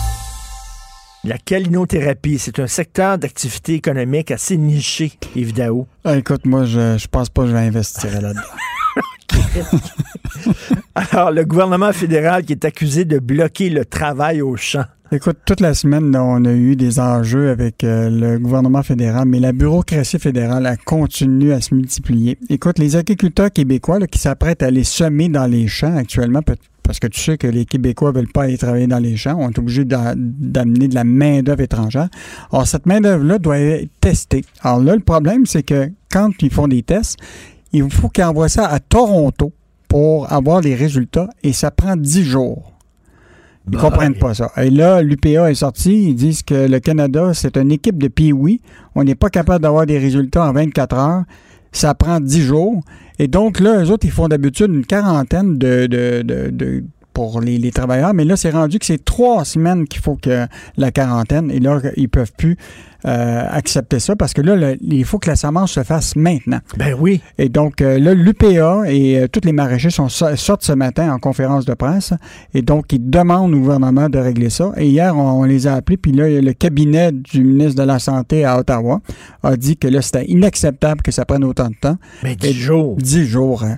Donc, euh, mais là, c'est- ça revient toujours le principe là, de on ne peut pas régler nos problèmes localement. Écoute, ici, là, on a le, le laboratoire Biron qui font des tests rapides pour tout le monde. Mais pourquoi il faut envoyer ça à Toronto? À Toronto, une compagnie qui s'appelle Switch, euh, euh, ouais, Switch, et que là, on envoie les résultats là-bas. Donc, euh, les, les agriculteurs, les maraîchers sortent ce matin. Ils sont vraiment pas contents. Donc, euh, dans le fond, Ottawa est dans les patates. Mais d'où l'importance d'être autonome dans une période Ah. comme ça de pandémie, là, de pas toujours être dépendant soit des autres pays ou soit du gouvernement fédéral. On Le problème, c'est qu'on a la solution. Pourquoi on a la solution québécoise? Pourquoi on est obligé d'attendre? En tout cas, les, les- les agriculteurs, là, ils sont pas contents maintenant. Vive la bureaucratie. Les Québécois pourront s'envoler pour le Nord cet été. Ça, c'est une bonne histoire. Écoute, tu un entrepreneur euh, qui, se- qui, qui a une compagnie qui s'appelle Air Tulinic, là, donc euh, Simon, euh, qui, qui lui-même a été touché par la fin de la chasse au caribou en 2018, qui a mis l'industrie de, de ce qu'on appelle des voyages de, de transport de bourse au Québec. Et là, lui, il a eu de l'argent maintenant du gouvernement et d'Investissement Québec pour repartir cette business-là. Et c'est intéressant, là, lui, il s'attend à être capable d'amener au moins 20 000 euh, Québécois à aller visiter le Grand Nord. Je sais pas, toi, as-tu déjà visité la, la- la Côte-Nord? Du tout. C'est magnifique. Ah, Moi, je l'ai fait en voiture, là. Écoute, j'étais jusqu'à Kikaska, qui est la fin de la 130, euh, 138, là. C'est incroyable. La Côte-Nord, là, c'est magnifique. Écoute, en géographie, je suis pas super bon. Là. Les îles Mingan, c'est dans ce coin-là. C'est ouais, c'est très, ça, très beau. ça a l'air magnifique, Ah, c'est magnifique. euh, Et il y a des gens, là, rappelle-toi, l'année passée, euh, Mario Dumont a été visiter la, la, Ben la oui. Manic 5. Donc, euh, cette compagnie-là qui offre maintenant là, la possibilité, justement, euh, avec ses appareils, là, de pouvoir voyager euh, dans le Grand Nord. Donc, c'est Air Tulinic. Euh, et donc, c'est un Québécois ici là, qui euh, va offrir aux Québécois, justement, de s'envoler dans le Nord cet été plutôt que d'aller dans des pays à l'extérieur. Ben oui, puis bon, c'est bien beau Charlevoix par Gaspésie, mais il n'y a pas rien que ça. Ah. Il n'y a pas rien Charlevoix, Gaspésie, puis la Madeleine. Il y a d'autres coins à visiter. Puis écoute, on a besoin de nature. Là. Ces temps-ci, quand tu te retrouves là, en forêt, dans le bois, là, maudit que ça fait du bien. Même t'entends les arbres chanter. Ah oui, oui, oui. Ça fait du bien. Ben, c'est très le fun. Super belle initiative. Écoute, pas besoin d'être un écolo craqué pour se dire qu'on est écœuré du plastique. Je pense que s'il y a un consensus dans la société, même chez les gens qui sont pas très, très verts, là, on s'entend que le plastique, c'est un fléau. Là. Écoute, c'est un fléau, mais c'est intéressant quand même, cette petite bataille qui se mène euh, dans la ville de Chambly, un bras de fer autour de la vente des bouteilles en plastique de moins d'un litre. Et donc là, tu as les détaillants, parce que moins d'un litre, là, c'est c'est des petits formats. Là. Ça veut dire que là, même les petits jus de la sonde qui sont en plastique, là, Oui. pourraient, seraient interdits de vente chez les détaillants. Écoute, c'est le bras Ah, de fer. Et ce qui est fascinant et ironique là-dedans, c'est que la compagnie La Sonde, qui est un grand employeur, se retrouve dans la région de Chambly, qui emploie du monde. Donc, ils, sont, euh, ils sont pas contents. non, autres, non, ils sont pas contents. Et euh, donc, euh, évidemment, oublie pas, il y a quand même la consignation qui est prévue pour 2022. Donc, euh, tous les contenants, y compris les, les, les, les- les bouteilles de moins d'un litre qui vont être euh, en consignation. Donc, on, les gens trouvent que ça n'a pas de bon sens vraiment qu'ils mettent cette mesure-là.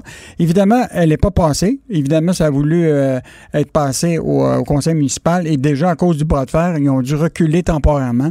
Mais ça montre très, très bien que cette bataille-là entre euh, les antiplastiques et les, les gens qui veulent maintenir une activité commerciale de base... euh, Ben, c'est une des villes qui va le plus loin. ah, c'est la- probablement la ville la plus anti-plastique du Québec, là, si cette résolution-là passe. À un euh, moment donné, on, on va être rendu là, là. On va être rendu à bannir le plastique un peu partout parce que c'est vraiment un fléau. Puis Chambly, c'est beau. Moi, j'aime beaucoup la ville de Ben Chambly. oui, Le puis les rapides, puis les rapides, puis, Le fort Chambly, le Ben. parc là, à côté du fort Chambly, c'est puis, magnifique. puis j'ai hâte qu'on recommence le festival des microbrassées qui se déroule au À festival Chambly. de Chambly. Ben, Oui, oui, très belle ville. Alors, qu'est-ce qu'on va pouvoir lire dans le journal demain? Écoute, on a des très, un très bon dossier. Savais-tu que 150 000 postes payants qui sont restés vacants au dernier trimestre de 2020 au Québec? Vacant? Vacants. Donc, on n'a pas la main-d'œuvre spécialisée pour pouvoir euh, combler ces postes-là qui payent plus que 19 de l'heure en ça, moyenne. ça c'était le point aveugle du dernier budget. On n'a pas vraiment parlé de main-d'œuvre dans le budget, hein? Et là, là c'est vraiment la, la- la- course euh, au, euh, au- au- à la main-d'œuvre. Et donc, euh, c'est surprenant parce qu'on a un taux de chômage de 6,4% au Québec. Puis on réussit pas à combler 150 000 postes au Québec qui payent plus que 19 de l'heure. Fait qu'on fait le tour de ça, puis dans cet exemple-là, il y a justement euh, une coiffeuse de cette île qui est obligée d'aller chercher du personnel à Burkina Faso pour Ben, pouvoir couper ses cheveux, Ah. à lire demain dans Ah. le journal. Au Burkina Faso? Oui. Une bonne histoire, il faut que tu lises ça demain dans le journal. Attends une minute, on fait venir des gens du Burkina Faso pour couper des cheveux ici. À cette île, parce qu'ils ne trouvent pas personne pour pouvoir euh, combler ce poste-là. OK. les bras m'en tombent. Donc, les, Ah, bar- les, les barbiers de Burkina Faso. OK, c'est super. Et euh, bon, on va, on va lire ça. Et euh, Michel Gérard aussi qui va. Ah, très bonne chronique de Michel Gérard demain. Là. Doit-on vraiment faire payer les riches pour la pandémie et les infrastructures? Et il va vous découvrir, montrer combien encore de riches au Québec ne payent pas leurs impôts. Et ça, c'est intéressant parce que tu as vu Biden a annoncé Ben qu'il veut un, un impôt minimum aux multinationales à travers le monde de 21 et même le multimilliardaire Bezos, qui a il dit a appuyé ça. il a appuyé ça. Sauf que c'est facile de payer de l'impôt quand tu en as sauvé des millions dans des Ben paradis oui. fiscaux. oui. As-tu vu la NPD? C'est leur congrès, là, puis ils veulent abolir les milliardaires. C'est-à-dire, le plafond, ça va être un milliard de dollars, et tout l'argent que tu vas faire au-dessus d'un milliard, ça va être imposé à 100 c'est ça qu'ils ont, euh, qu'ils ont dit. Fait que ton chien est mort, là. Toi, Ouais. il va falloir qu'après un milliard, il va falloir t'arrêter de, de- de travailler, là, Yves. Là. Moi, moi, je pense que Guy La Liberté va plus revenir au Québec. On lit, on lit bien sûr la section argent ce week-end. Euh, félicitations pour euh, la job, belle job. Yves. Merci. Salut, bon week-end. Salut, Richard. Pour une écoute en tout temps, ce commentaire d'Yves Daou est maintenant disponible dans la section balado de l'application et du site cube.radio. Tout comme sa série balado, mêlez-vous de vos affaires. Un tour complet de l'actualité économique. Cube Radio. Ben oui, on le sait. Martineau, ça n'a pas de bon sens comme il est bon. Vous écoutez Martineau. Cube Radio. Alors, euh, tous les jours, je discute avec euh, l'analyste politique euh, Yasmine Abdel-Fadel, que vous connaissez. Euh, elle, était, elle était à l'émission d'Antoine Robitaille, là-haut sur la colline. Salut, Yasmine. Bonjour Richard. Alors, écoute, le concept là, des points de presse du gouvernement Legault est remis en question par, entre autres, Pascal Bérubé du PQ qui dit là, il faut changer la formule, ça n'a pas de maudit bon sens. Euh, Même M. Steve Flanagan, qu'on connaissait là, pendant la crise du verglas, euh, qui lui-même est un gestionnaire de crise, puis qui dit il faut remettre ça en question. Qu'est-ce que tu en penses, toi?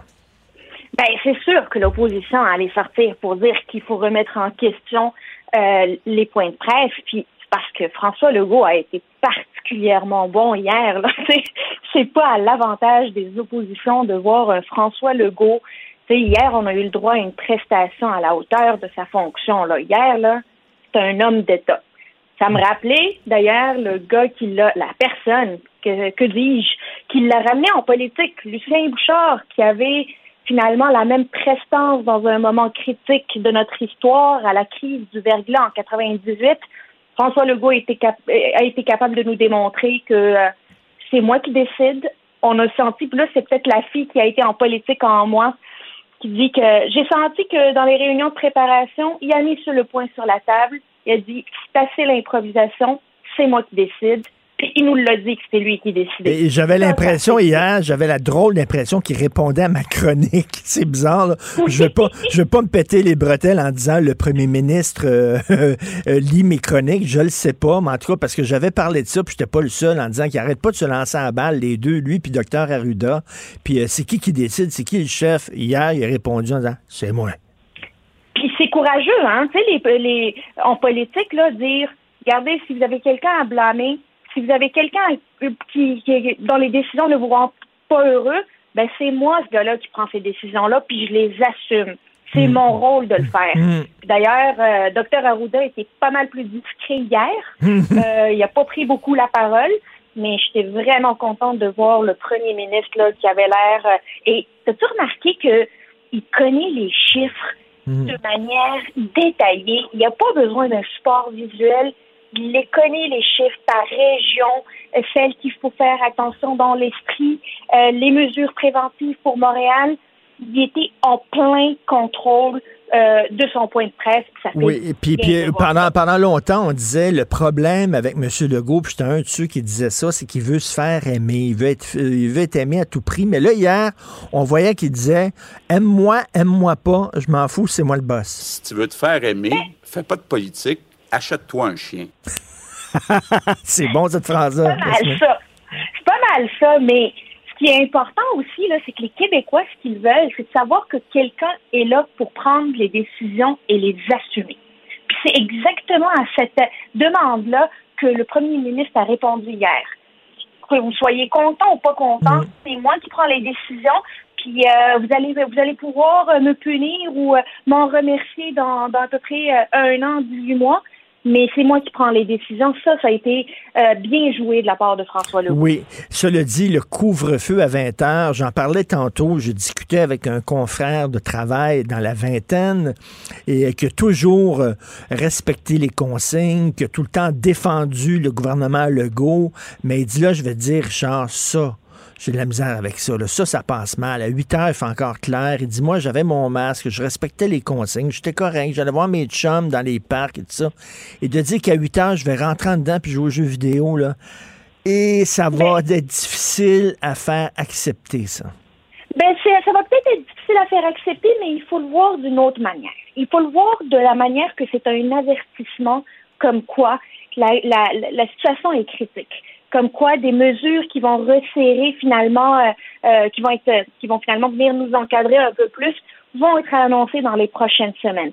Le, le couvre-feu à 20 heures, là, c'est qu'il avait le choix entre le couvre-feu puis fermer les écoles puis on, on se renferme chez nous. Ben, le, le premier avertissement, couvre-feu à 20 heures, c'est ça que ça veut dire. Ça veut pas dire rentrer chez vous puis euh, euh, il fait encore jour puis euh, aller dormir. C'est la situation est critique. La- les prochaines mesures qu'on va annoncer vont être euh, plus restrictives que celles-là. Là, on s'entend, tu je pense, tu sais, ouvrir, fermer, ouvrir, fermer, jouer au yo-yo, ça fatigue les gens, puis ça mêle les gens. Je pense qu'on s'entend, puis le gouvernement s'est rendu compte de ça, là. Regarde, il a dit que euh, au mois, le 24 juin, euh, tous les tous les adultes vont être vaccinés. Ben, d'ici le 24 juin, on s'entend qu'il va falloir se serrer la ceinture. On va serrer la ceinture, mais tu sais quoi, ce qui me rend vraiment optimiste, là, puis là, aujourd'hui, c'est vendredi, il fait beau, je suis vraiment, euh, j'ai le goût d'être fine, là, mais, mais ce qui, ce qui me rend super optimiste, c'est de voir les fils pour la vaccination hier. Ça, là, honnêtement, c'était beau à voir, puis pour moi, les Québécois disaient au gouvernement, on a compris votre appel, on a compris euh, les avertissements des experts, on a compris que seule la vaccination allait nous sortir de cette torpeur. Puis ça fait du bien hein, de d'entendre que le Québec euh, fait partie des provinces où le taux de vaccination est le plus élevé. Oui. On s'était malheureusement illustré par le nombre de morts, mais là, on s'illustre par notre capacité à serrer les coudes puis à les faire vacciner. Puis ça, c'est un beau message, un pied de nez pour, euh, pour ceux, là, tu sais, les anti-vaccins, les anti-masques, les, les anti-tout qui ont eu beaucoup d'exposure. Quant à moi, là, les Québécois leur ont dit, c'est assez, là. Regarde-nous bien aller à 4h30 le matin, je vais faire la file, puis je vais aller me faire vacciner. Ça dépend des lieux, hein, parce que moi, hier, ma femme s'est fait vacciner. Je l'ai accompagnée euh, au CUSUM, euh, donc l'hôpital associé à, à l'Université McGill. Il n'y avait personne. Il n'y avait personne, personne. On est rentré, il n'y avait pas de fil dehors, il n'y avait pas de fil à l'intérieur. On était les, quasiment les seuls à rentrer. J'étais très surpris d'ailleurs. Donc, ça dépend des coins. Et c'est très drôle parce que là, euh, aux 10 pieds, il y, a des- il y a des panneaux aux 10 pieds, Yasmine, puis c'est écrit euh, vaccin AstraZeneca. C'est écrit en gros, tout juste s'il n'y a pas des néons en disant là, là, vous le savez, là, vous savez dans quoi vous vous embarquez. C'est pas Pfizer, c'est pas Moderna, c'est AstraZeneca. Ils mettent ce gros, là. Ben, les Québécois ont dit oui à l'AstraZeneca. là, hier, là, ils étaient, ils étaient plusieurs à être euh, euh, à s'être déplacés pour prendre leur coupon euh, pour la, la vaccination sans rendez-vous. Ça, c'est c'est de très bon augure. Ça veut dire que toute la mauvaise presse qu'a eu le vaccin AstraZeneca, ben les Québécois ont été capables d'en prendre et d'en laisser, puis d'écouter les experts qui disent que l'équilibre, là, tu sais, il y a plus de risques d'attraper la COVID que de d'avoir des complications dues à ce vaccin. Mais ce qui est aussi beau, là, c'est les entreprises qui, à travers le Québec, euh, se sont mis ensemble puis qui participent à cet effort de guerre. C'est 13 pôles de vaccination qui vont ouvrir leurs portes dès, euh, dès début mai. Là. Ça, c'est beau à voir parce que les entreprises, souvent, on leur reproche de, de entre guillemets, faire de, de l'argent sur notre dos, de pas être là quand c'est le temps d'être là. Mais là, c'est toutes les entreprises, les grandes entreprises qui font notre fierté, là, qui, à travers le Québec, vont ouvrir des pôles de vaccination. pas juste pour leurs travailleurs, mais aussi pour la population locale. Puis c'est un demi-million de Québécois qui vont pouvoir être vaccinés grâce à cet effort bravo. Mais oui, tout à fait bravo. Il faut le dire. Là, moi, je chiale quand ils veulent pas se faire vacciner, mais de voir que des gens allaient se faire vacciner, effectivement, c'était un baume un peu sur ma plaie. Euh, merci beaucoup, Yasmine, et passe un excellent week-end, même si à 8 heures, il faut que tu sois en maison. Non, c'est à partir de lundi, c'est vrai. C'est ben non, mais moi, je suis à Brossard, fait qu'à 21h30. ah, c'est vrai, t'es à Brossard à 21h30, chanceuse. Bon, on va aller dans vos parcs d'abord jusqu'à 21h30. Merci beaucoup, Yasmine. Bon week-end. Bonne journée, bon week-end. Vous écoutez Martino. Vous venez de vous connecter en direct sur Cube Radio? Pas de stress. Tout est disponible en balado sur l'application ou le site cube.radio. Alors, je sais pas si vous avez remarqué, depuis quelques temps, on revisite beaucoup au Québec les années 50, les années 60. Il y avait le film Les Roses qui a eu un très gros succès populaire. J'étais très content, qui rappelait aux gens c'était quoi le Québec des années 60. Il y a eu un livre qui est sorti il y a pas très longtemps sur Duplessis et sur la période qu'on appelait justement la Grande Noirceur, qui euh, rejetait un nouveau, un nouvel éclairage sur cette période-là. Et là, dans quelques jours, on va pouvoir avoir un livre sur euh, la Révolution tranquille euh, intitulé Brève histoire de la Révolution tranquille, écrit par Stéphane Savard et Martin Paquet. Et euh, nous avons un des co-auteurs ici, M. Stéphane Savard. Bonjour, M. Savard. Bonjour, M. Martineau. Ben, très content de vous parler. Euh, écoutez, euh, Révolution tranquille, justement, euh, je parlais de, Duplessis et de la Grande Noirceur, parce que ce qu'on m'a appris, moi, dans mes cours d'histoire, c'est que lorsqu'est arrivée la Révolution tranquille, c'est comme le soleil apparaissait derrière les nuages, on, on, se modernisait, parce qu'avant, c'était quasiment le Moyen Âge. Est-ce que vous portez un regard aussi critique dans la période avant la Révolution tranquille? Est-ce que c'était vraiment la la grande obscurité au Québec? Non, pas du tout. Euh, vraiment pas du tout. Euh, je pense qu'il faut comprendre, et puis de, il y a plusieurs études ces dernières années qui ont montré que la modernité, là, elle n'est pas arrivée avec les années 60, avec ce hmm. qu'on a appelé la Révolution tranquille, loin s'en faut. Euh, les Canadiens français étaient modernes sur euh, certains points, notamment pour ce qui est de l'urbanisation à Montréal, entre autres. Hein. La modernité au niveau euh, économique, si on parle en termes d'industrialisation, alors elle existait. Alors c'est pas vrai que tout était la grande noirceur dans mmh. les années 40 et 50. ce n'est vraiment tout ça, c'est totalement faux. Et, malheureusement, c'est ce qu'on nous a enseigné pendant longtemps, hein, quand on faisait des séries, mettons, sur euh, Duplessis et tout ça, ou euh, euh, sur cette période-là, c'est ce qu'on ce qu'on véhiculait. Bien sûr, ben, mais comme je vous dis, c'est ça, depuis une vingtaine d'années, là, facilement, il y a eu des nouvelles études sur la période du Plessis, mais aussi, on a, euh, on a appris à mieux définir ce qu'était la période des années 60-70 qu'on appelle la Révolution tranquille. Et c'est surtout au niveau de l'État. Hein. On, a, mm. on, a, on a appris à percevoir à instrumentaliser l'État d'une autre façon qui était très différente de celle euh, de Maurice Duplessis, donc des années 40 et 50. Et c'est surtout là la spécificité de la Révolution tranquille, à notre avis. Et M. Savard, c'était quoi, selon vous, le, le, le, premier coup de la Révolution France, euh, tranquille? C'est certain que, bon, euh, l'histoire, ça se fait tranquillement. C'est comme un fleuve qui coule. On peut pas dire que c'est arrivé à minuit et 10 tel jour, là. Mais selon vous, qu'est-ce qu'on pourrait euh, dire? Ça, c'est le début de la Révolution tranquille. Ça serait quoi?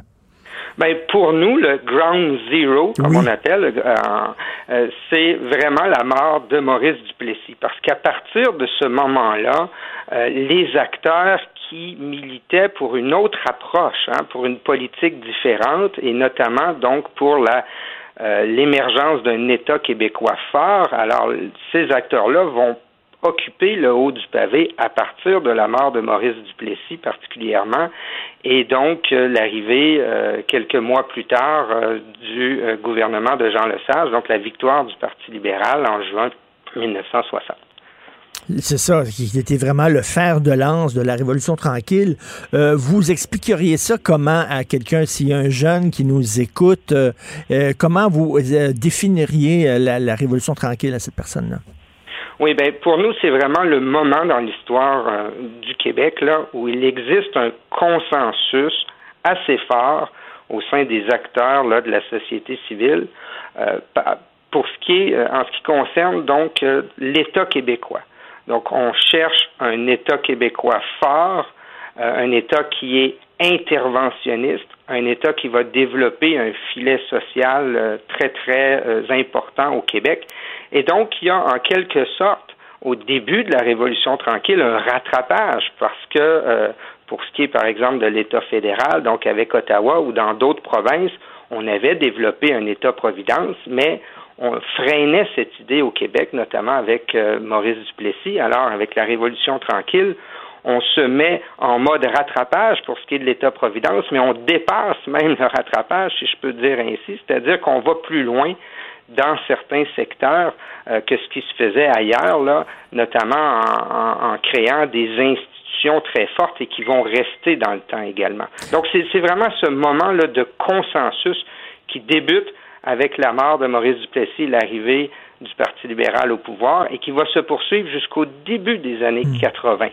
Avec euh, la, crise économique. Il y a deux mouvements, en fait, qui allaient, euh, qui allaient de, un à côté de l'autre, c'est-à-dire la désertion des églises et on a construit un État fort. Est-ce qu'on peut dire qu'il y a eu comme un transfert? On a remplacé le clergé qui s'occupait des malades, qui s'occupait de l'éducation par l'État. Et l'État est devenu notre nouveau clergé. Oui, euh, je pense que vous avez là un très bon point. Certains chercheurs donc parlent de la période des années 40-50 comme une Église-nation, hein, en parlant de la place, du rôle, du, du, poids symbolique de euh, l'Église catholique au Québec. Et tout ça va se transformer dans les années 60 assez rapidement, en l'espace d'une dizaine d'années. On va parler d'un État-nation, véritablement, où l'État sera au cœur là, euh, du développement national euh, de, tout un peuple. Et vous, vous êtes penché, bien sûr, pour l'écriture de votre livre avec Martin Paquet sur cette période-là. Est-ce que vous vous dites euh, qu'on aurait besoin d'une autre révolution tranquille? C'est-à-dire la révolution tranquille et l'État fort étaient des solutions à des problèmes qui se posaient à ce moment-là. Là, nous sommes en 2021. Est-ce qu'on serait prêt au Québec si on voit une autre forme de révolution tranquille? C'est peut-être qu'un sociologue pourrait répondre mieux que moi sur la question, euh, mais, mais il est clair, en tout cas, si je porte un regard d'historien, que dans les années 60, 70, il y avait toutes sortes de projets de société qui étaient débattus au Québec. Euh, où, et dans tous ces projets de société-là, l'État était au cœur de ces projets-là. Donc, euh, parfois, il se faisait concurrence, là, les projets de société. Mais ce que je remarque aujourd'hui comme historien, c'est que des projets de société, il y en a plus beaucoup. Hein? Alors, euh, bien souvent, les partis politiques, ce sont des euh, ben, proposent différentes la plateforme électorale, disons, euh, c'est un peu pour gouverner à la petite semaine. Alors, il y a, moins de grands projets de, société qui sont débattus. vous, avez, vous avez raison, et c'était quand même, c'était stimulant à cette époque-là. Et moi, lorsque je, pense à la Révolution tranquille, j'ai en tête les, les chansons de Stéphane Venn de l'époque. C'est le début d'un temps nouveau où, euh, à partir d'aujourd'hui, demain nous appartient. Il y avait, il y avait quelque chose de, euh, un vent qui soufflait, puis on était ensemble. On dirait que là, c'est chacun dans son coin. Euh, vous avez vous avez tout à fait raison et on est dans, dans une période hein, où on est très dans le présentisme, on est très dans le présent. Euh, vous avez fait allusion aux chansons de, de, Stéphane Venn, c'est le début d'un temps nouveau. À l'époque de la Révolution tranquille, on était aussi beaucoup tourné vers l'avenir. Un projet de société, c'est parce qu'on rêve l'avenir.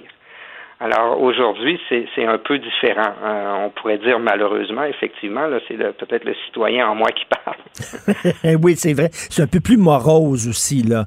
Et euh, c'est beaucoup plus difficile de, de, gérer la société québécoise quand il n'y a pas de quand il a pas justement d'idées rassembleuses. Et en terminant, euh, vous êtes historien. moi, je me réjouis de l'apparition de, de, de, votre livre.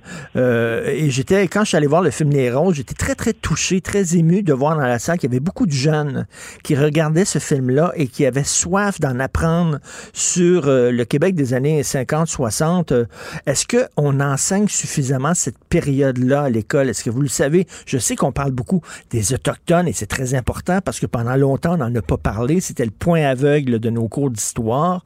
Mais Mhm. moi, j'ai trois enfants, puis j'ai l'impression qu'ils apprennent beaucoup, beaucoup, beaucoup ces Autochtones, mais ils apprennent très peu sur justement cette période-là de la Révolution tranquille. Est-ce que je suis dans le champ de dire ça? Ou... Ben, je connais un peu moins les programmes du secondaire, mais je le sais que souvent la Révolution tranquille, elle est, euh, elle est enseignée. Euh, donc parfois, c'est ça, on va sauter assez rapidement là, de la période, euh, que ce soit de la Nouvelle-France, les premiers arrivants, puis euh, on met quand même assez l'accent sur la période des années 60, à mon avis, même au primaire. Hein, J'ai des enfants Ah du ouais? primaire, puis ils ont parlé de, de cette période-là.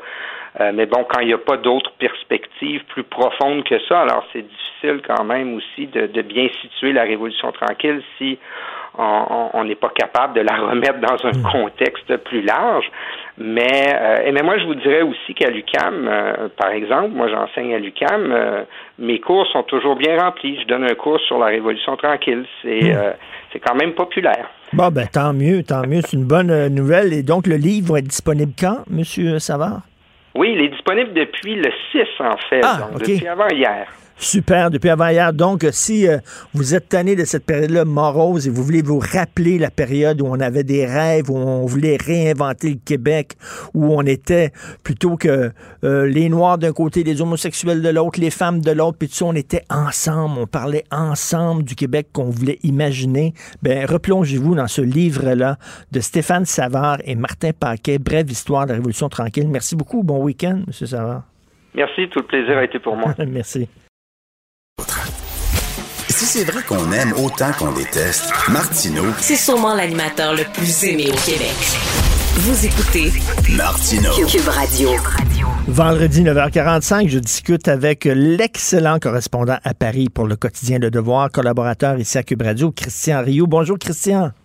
Bonjour, Richard. Alors, euh, ben, Mathieu Boccoté est chez vous, il est à Paris là, pour le oui. lancement de son livre. Est-ce que vous allez pouvoir euh, vous voir un peu dans un parc à deux mètres de distance?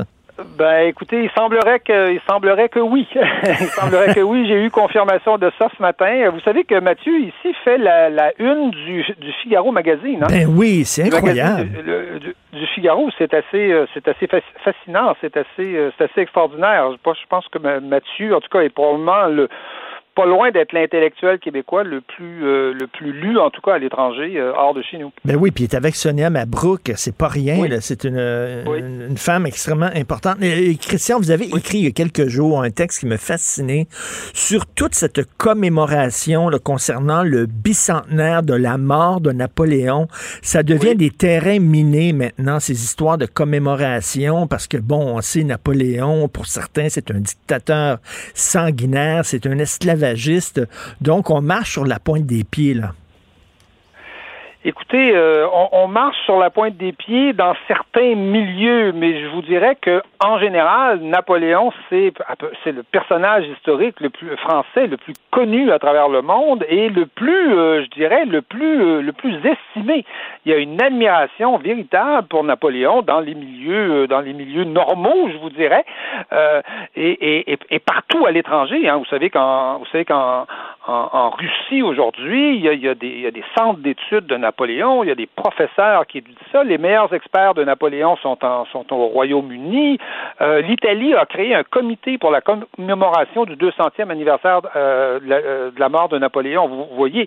Donc, c'est vrai que dans certains milieux, puis c'est des milieux, je pense, relativement restreints, où on a une espèce de vision d'histoire qui est une vision entièrement liée aux préoccupations actuelles, qui sont évidemment la question des femmes, le racisme, la question de la violence. Et là, on résume Napoléon euh, à, ces sujets-là, notamment l'esclavage. Hein. On sait que Napoléon a rétabli euh, l'esclavage après que la, Révolution française l'ait, supprimé, mais l'ait supprimé théoriquement parce qu'en réalité, l'esclavage n'a jamais été, euh, jamais disparu et Napoléon a simplement ramené la réalité qui était celle de cette époque-là, qui était une réalité affreuse, mais euh, voilà, et on peut pas résumer un personnage aussi gigantesque que Napoléon à, à deux ou trois choses comme celle-là. Est-ce qu'il mérite justement cette, cette réputation de dictateur? Pas du tout. Je je, je, crois pas. Écoutez, euh, Napoléon, et je pense que les meilleurs experts le, le disent, Napoléon arrive, c'est l'homme qui termine la Révolution française. Et depuis des années, n'y a personne qui sait comment achever cette révolution-là. Hmm. Euh, on, on, on, a eu, on, a eu d'abord la Convention qui, qui, qui, qui, fait des réformes extraordinaires, qui met, qui met sur la table des réformes démocratiques euh, égalitaires absolument extraordinaires, et ensuite on a la terreur. Et ensuite on a l'anarchie. Euh, Qu'est-ce qu'on fait? Alors, où on rétablit la monarchie, ce qui aurait été possible, ce que voulaient toutes les puissances et tous les pays, euh, les pays euh, européens de l'époque, ligués contre la France, où on trouve une voie française, et ça a été celle de Napoléon. Napoléon a consolidé un certain nombre de réformes de la Révolution qui seraient disparues sans lui.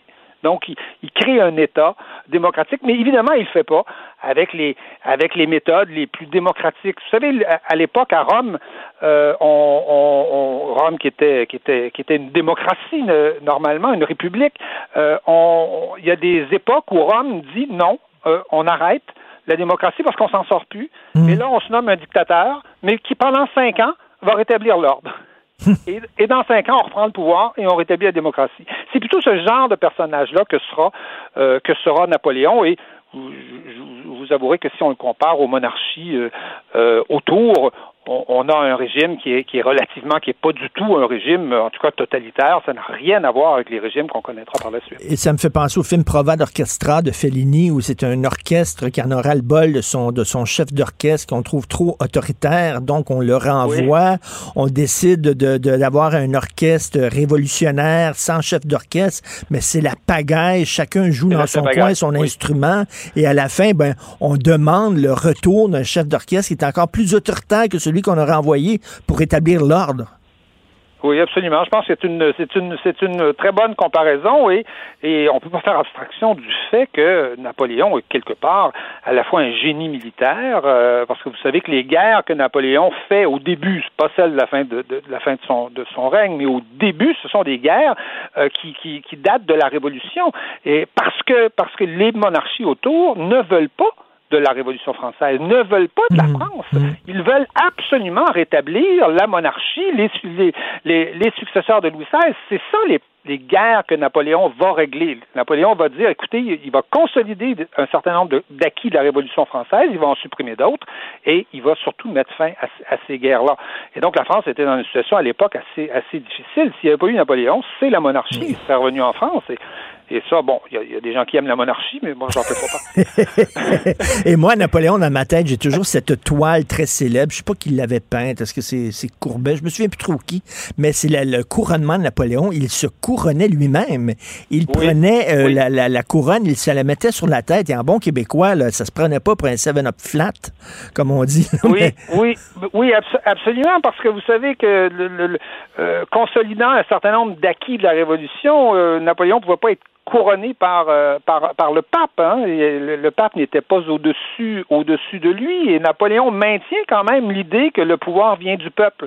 Euh, D'ailleurs, il y aura des plébiscites à l'époque de Napoléon. Il va, il va tous les remporter. Euh, à peu près, évidemment, il y a assez peu de personnes qui votaient à cette époque-là, mais quand même, il va les remporter. Le soutien populaire à Napoléon, il n'a pas été démenti, hein, à peu près jusqu'à jusqu'à la fin. Et euh, non, c'est une étoile filante, Napoléon. Euh, un historien que, que, justement j'ai ben interrogé euh, récemment, Thierry Lenz, me disait c'est quelqu'un dont on va se rappeler comme on se rappelle de Charlemagne euh, à, d'autres époques. Mais il y, a des échos de Napoléon aujourd'hui, c'est-à-dire Napoléon, c'est celui aussi qui allait imposer les valeurs des Lumières dans d'autres pays, hein, qui leur enfonçait dans la gorge les valeurs des Lumières sous prétexte de les libérer.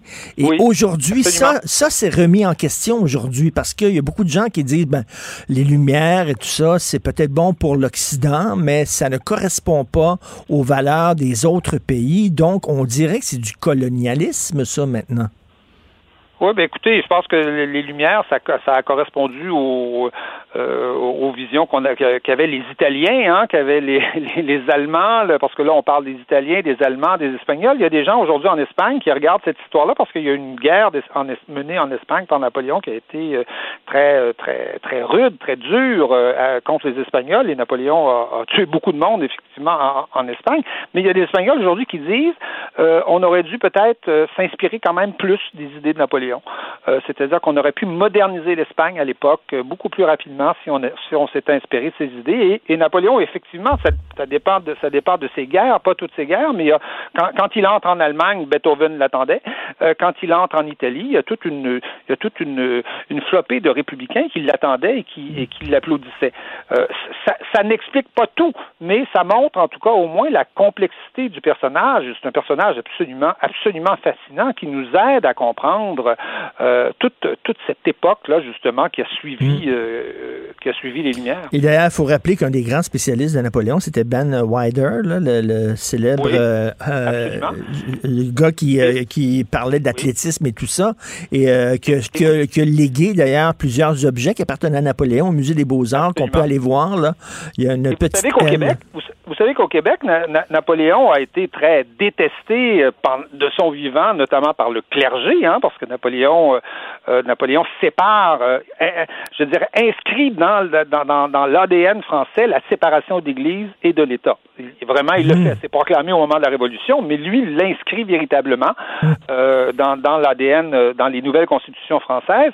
Et donc, notre clergé n'aimait pas du tout Napoléon, mais après la mort de Napoléon, il y a tout un mythe de Napoléon qui va se créer au Québec, au Canada français à l'époque. On va, moi j'ai, ma mère avait un oncle qui s'appelait Napoléon, euh, ah dont le prénom était Napoléon. C'était un, prénom très courant, et on va faire de Napoléon une espèce de, une espèce de mythe de la résistance au monde, au monde anglo-saxon. Et oui, euh, d'où, peut-être euh, l'actualité hein, de Napoléon chez nous. Et il y a aussi le mythe de Napoléon, c'est-à-dire l'homme petit là, qui veut avoir énormément de pouvoir pour se venger de sa petite taille. On disait ça de, de Sarkozy entre autres. Et je lisais récemment, il y a un historien qui disait non, non, Napoléon, c'est pas vrai qu'il était petit. Il était assez grand, ça a l'air. Ben, il est petit selon les standards d'aujourd'hui, mais, euh, mais selon les standards de l'époque, Napoléon n'est pas est tout à fait dans des dans des tailles euh, dans des tailles normales. Donc, euh, c'est vrai que la population, les populations aujourd'hui sont beaucoup plus grandes qu'elles étaient qu'elles étaient euh, à l'époque. Et je pense que c'est un peu anecdotique de réduire Napoléon à ce genre de, de, détails. Et en, terminant, hier, je parlais avec Mathieu Bocoté, puis je dis, Mathieu, quand tu vas aller dans une terrasse, prends un petit verre de vin en pensant à moi. Mais il dit, mon pauvre Richard, il n'y a pas de terrasse, il n'y a plus de restaurant, il n'y a rien à Paris. Alors, ça se passe comment? Le Paris est une fête, disait Hemingway. C'est pas le cas aujourd'hui, là. Non, Paris n'est pas tout à fait une fête. En fait, euh, je vous dirais que Paris, en ce moment, est déserté. évidemment, les, les, les, bon, les, petits commerces sont ouverts quand même, mais évidemment, les restaurants sont fermés. Il n'y a, pas, a pas de terrasse, mais les Parisiens, euh, le, week-end dernier, ont quitté Paris, se sont sauvés de Paris. Et euh, on se balade dans les on se balade dans les rues et les rues sont étrangement étrangement vides en bonne partie parce que les parce que les, Parisiens qu'on oblige à faire du télétravail en ce moment, les écoles sont fermées parce qu'on entre dans une période, on va entrer dans une période de congé. Là, on, a supprimé l'école euh, cette semaine, mais la semaine prochaine, c'est les congés. Donc, euh, donc, les Français se sont sauvés à la campagne. Est-ce que on sait qu'à Venise, les gens sont très contents de retrouver leur ville sans, sans tourisme, sans touristes? Est-ce que c'est la même chose? Ils sont contents d'être entre eux, les Parisiens, à Paris? ben écoutez, il y a un certain charme quand même à voir Paris, à voir Paris euh, calme, sans, sans, sans, effectivement sans les touristes, mais disons que sans les terrasses et sans les restaurants, ça c'est ça c'est ça c'est ça c'est très difficile. Mais c'est vrai que au printemps dernier, il y a eu une période comme ça où les terrasses étaient ouvertes et c'était c'était un véritable plaisir de, de s'asseoir à une terrasse et de se dire au bout de 15 minutes, mais coudons, ça fait ça fait 15 minutes que j'ai pas vu de japonais, d'espagnol, de, de, de, touristes étrangers passer. Qu'est-ce qui se passe? Et on, on a l'impression un peu de retrouver un Paris qu'on qu'on connaissait pas. Ben oui, tout à fait. Ben merci beaucoup et j'espère que vous allez en profiter, euh, Christian, du haut de cette terrasse. Deux siècles vous contemple. Bon, merci Christian Rio. Bon week-end. Oui, absolument. Et lisons sur Napoléon, c'est passionnant. Oui, tout à fait. Merci. Martino. Même avec un masque, c'est impossible de le filtrer. Vous écoutez Martino. Cube Radio. Le, commentaire de Mathieu Boccoté, dépensé pas comme les autres. Mathieu, je sais que tu veux nous parler du NPD, mais avant, je veux te parler d'un texte qui est paru, un texte hallucinant qui est paru dans le Toronto Sun, que tu n'as probablement pas vu passer parce que là, tu es à Paris et tu t'occupes bien sûr du lancement de ton livre. Je vais te, t'expliquer c'est quoi là, les tenants et les aboutissants de ce texte-là. On parle de, on parle de, de- de- du cours antiraciste que doivent suivre tous les fonctionnaires fédéraux. Si tu travailles pour le gouvernement fédéral, tu Oui, dois oui, oui, suivre ça. bien sûr. OK, et là, on parle, on explique aux fonctionnaires fédéraux quelles sont les valeurs euh, du suprémacisme blanc. Et parmi les valeurs qui sont représentatives du racisme et du suprématisme blanc, tenez-vous bien à la maison, il y a l'objectivité. Oui, la quête de la vérité, la quête de la science, la quête de la rigueur, et ainsi de suite. Mais c'est fou. C'est fou raide. Mais- mais- mais- alors, c'est drôle que tu dises ça. Si je peux me permettre, je, je veux pas, euh, je veux pas me faire une passe à moi-même. Mais dans mon propre, dans mon livre qui sort euh, la semaine prochaine, j'évoque euh, un dossier équivalent qui s'était passé au Smithsonian Museum aux États-Unis, où on expliquait, il y avait un panneau explicatif où on expliquait que justement la rationalité, la science, la rigueur scientifique, c'était des marques de la suprématie blanche. Euh, on- dans d'autres domaines, on va nous dire, par exemple, dans la pédagogie antiraciste, on va nous expliquer que pour décoloniser l'enseignement des mathématiques, il faut passer d'une approche centrée sur la quête de la bonne réponse, la suprématie blanche, à une approche ouverte à la diversité des cultures, donc qui valoriserait la recherche de la bonne réponse sans valoriser la bonne réponse en elle-même. Et ce discours-là, euh, donc là, on c'est au cœur. Il y, y a véritablement un racket qui existe. C'est le racket des formations à prétention antiraciste qu'on donne dans les administrations publiques et privées, données par des militants qui se font passer pour des experts, mais qui nous expliquent que la science, c'est du supr- suprémacisme blanc. La rigueur, c'est du suprémacisme blanc. L'objectivité, c'est du suprémacisme blanc. Et il y a deux choses là-dedans. La première, c'est que la notion de suprémacisme blanc, manifestement, ne veut absolument rien dire là-dedans, c'est du délire. Et la deuxièmement, il y a une marque de condescendance effrayante à l'endroit qu'on appelle les minorités, comme s'ils étaient, comme si parce qu'ils étaient noirs ou latinos ou asiatiques, ils étaient étrangers à l'objectivité, la rigueur scientifique et tout ça. Mais quelle connerie! Je sais quoi cette idée comme quoi les Noirs ou les Latinos seraient étrangers à la rigueur scientifique ou à l'objectivité. Mais c'est quoi cette marque dégueulasse de colonialisme à leur endroit, de vrai, vrai colonialisme dégueulasse? Comme quoi le wokisme est un racisme Ben, ben, tout à fait. Écoute, ça veut dire que si je suis prof de maths, mettons, là, et je dis 2 plus 2 égale quoi, et qu'un étudiant en noir me dit 5, je devrais lui dire, ah ben, c'est correct, t'es dans le ballpark, là, c'est correct, c'est pas pire, 5, étant donné que t'es noir, je te dirais pas d'avoir la réponse juste, ça, je vais demander ça au blanc, mais c'est d'un ridicule. Ah oui, oui, oui, mais c'est que c'est de ridicule, mais alors là, ne nous trompons pas. Ben, C'est drôle que tu parles que justement, j'ai vu passer ce dossier-là. Dans la haute, dans la fonction publique fédérale, c'est comme ça. Dans plusieurs entreprises, moi, on m'envoie régulièrement des dossiers comme ça, des gens qui subissent ça, des gens qui vont travailler, je sais pas, une, agence qui fait des luminaires, des gens qui travaillent dans le sport, des gens qui travaillent dans le spectacle, qui subissent ça, en plus, qui reçoivent, qui subissent des formations sur la suprématie blanche et le racisme systémique. Et moi, de tels, de, tels je les vois passer régulièrement. Régulièrement. C'est ce que j'appelle l'industrie du diversity training. Quand ça s'exprime de manière vaguement plus subtile, dans les universités ce qu'on appelle l'approche EDI, équité, diversité, inclusion, qui consiste en fait à imposer à des ateliers de rééducation idéologique aux, euh, aux employés pour les amener à prendre conscience de leur suprémacisme blanc et de leur participation au racisme systémique. Et ce qui est drôle, c'est quand on voit la définition qui est donnée du suprémacisme blanc, on y revient à ce que tu dis, eh bien, on, en- on voit à quel point on entre dans un univers parallèle, fou, un univers toxique, idéologiquement déréglé. Et dans cet univers, dire que 2 plus 2 égale 4 et tenir à la bonne réponse, c'est du suprémacisme blanc. Devant tout cela, il faut, moi, je, suis convaincu d'une chose, il faut cesser de financer ces formateurs idéologues, ces faux experts qui, dans les faits, euh, vampirisent des fonds publics pour faire tourner leur petite machine de culpabilisation. C'est atroce. Et ces gens-là réussissent, sont connectés à l'administration publique, sont connectés aux administrations privées et servent, dans les faits, euh, une propagande aux employés qui la subissent et qui, à travers ça, un racisme qui se prend pour de l'antiracisme. Ben, tout à fait, parce que- qu'il y a des coucous qui croient ça, puis qui se parlent de ça entre eux autres. À la limite, même que des cours là-dessus, c'est une chose. Il y a toujours eu des coucous dans l'histoire de l'humanité- de l'humanité qui étaient extrémistes, qui étaient radicaux. Mais là, c'est rentré que tous les fonctionnaires de l'État fédéral, et là on parle de centaines de milliers de personnes qui doivent Ah suivre cette formation-là. Écoute, c'est à pleurer, Mathieu? Oui, mais, mais tu vois, moi, ce qui me fascine là-dedans, c'est que là, c'est là-dessus que je. On, on, on a chacun nos défauts dans la vie. Il y, a des, il y a des gens qui aiment se faire dire qu'ils sont les plus beaux, d'autres qu'ils sont les, les, les, les, plus vigoureux, les plus beaux sportifs.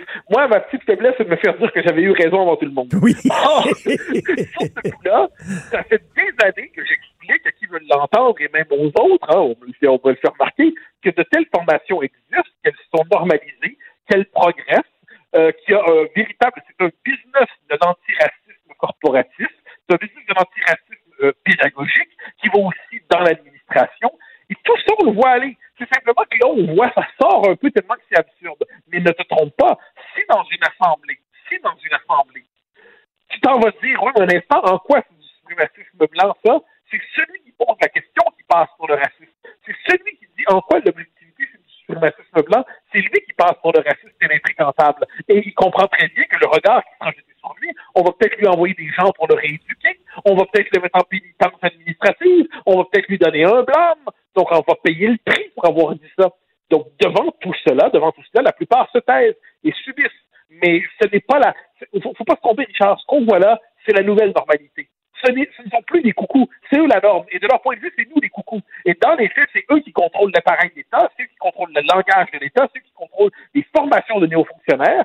C'est ça aujourd'hui la norme. Et nous sommes des coucous parce que nous continuons à croire que ce n'est pas mépriser les Noirs, ou mépriser les Latinos, ou mépriser les Asiatiques, que croire que la rationalité scientifique n'est pas exclusive à un groupe racial et que c'est universel et propre à l'ensemble des cultures.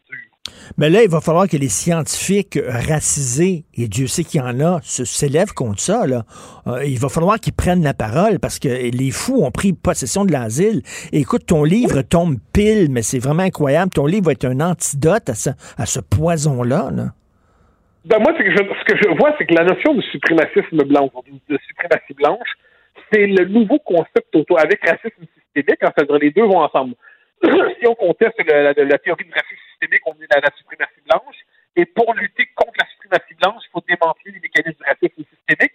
C'est tout un univers conceptuel qui s'emboîte et qui, dans les faits, dans les faits, est aujourd'hui hégémonique dans les sciences sociales, dans les départements de ressources humaines, dans les différentes formations à la diversité qui sont infligées aux gens.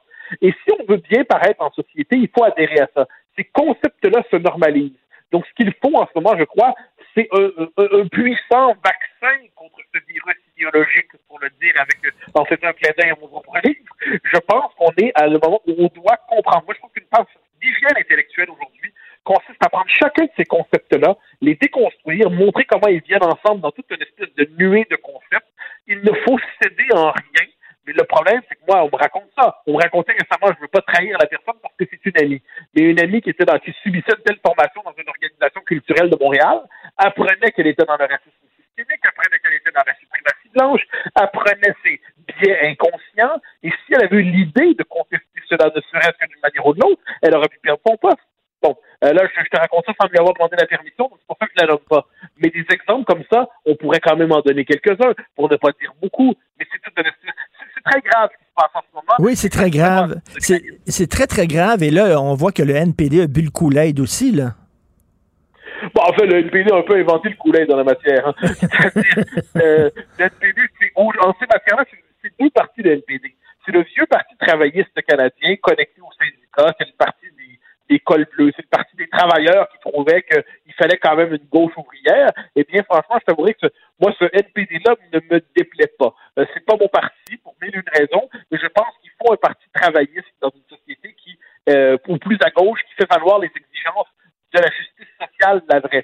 Mais aujourd'hui, dans les faits, même si sa base électorale, en partie, sa vieille base électorale demeure, c'est un parti qui s'est converti au wokisme.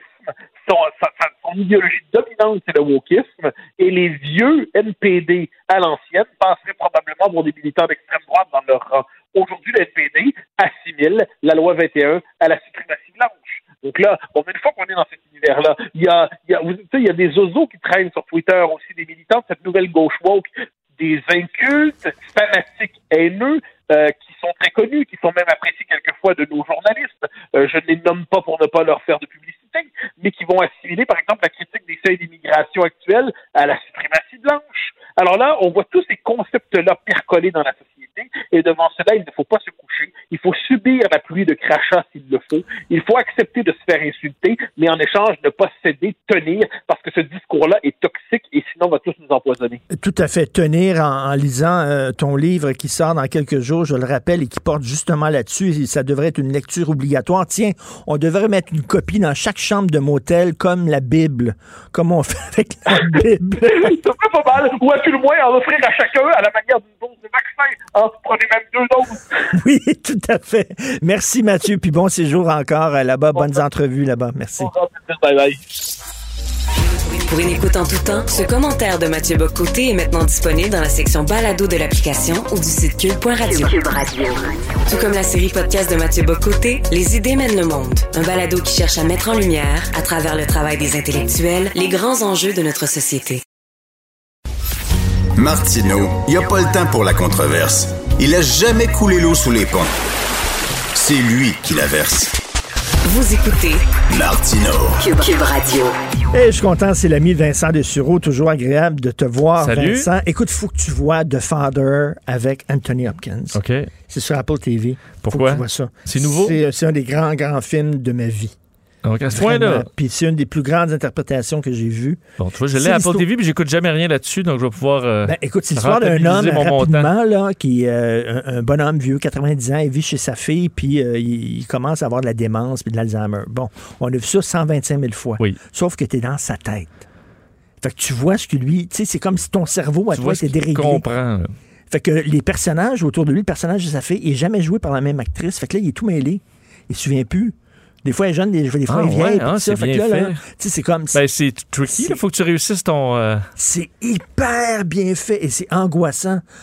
Moi, moi, j'ai pas dormi de la nuit. Je me suis dit, eh, putain, là, ça, ça va peut-être m'arriver. Ah, ouais. Peut-être même demain. qui ok, sait. c'est pas un feeling Bon. qu'on veut nécessairement. euh. Non, écoute, euh, Est-ce Vincent, que tu te remets de la mort du prince Philippe?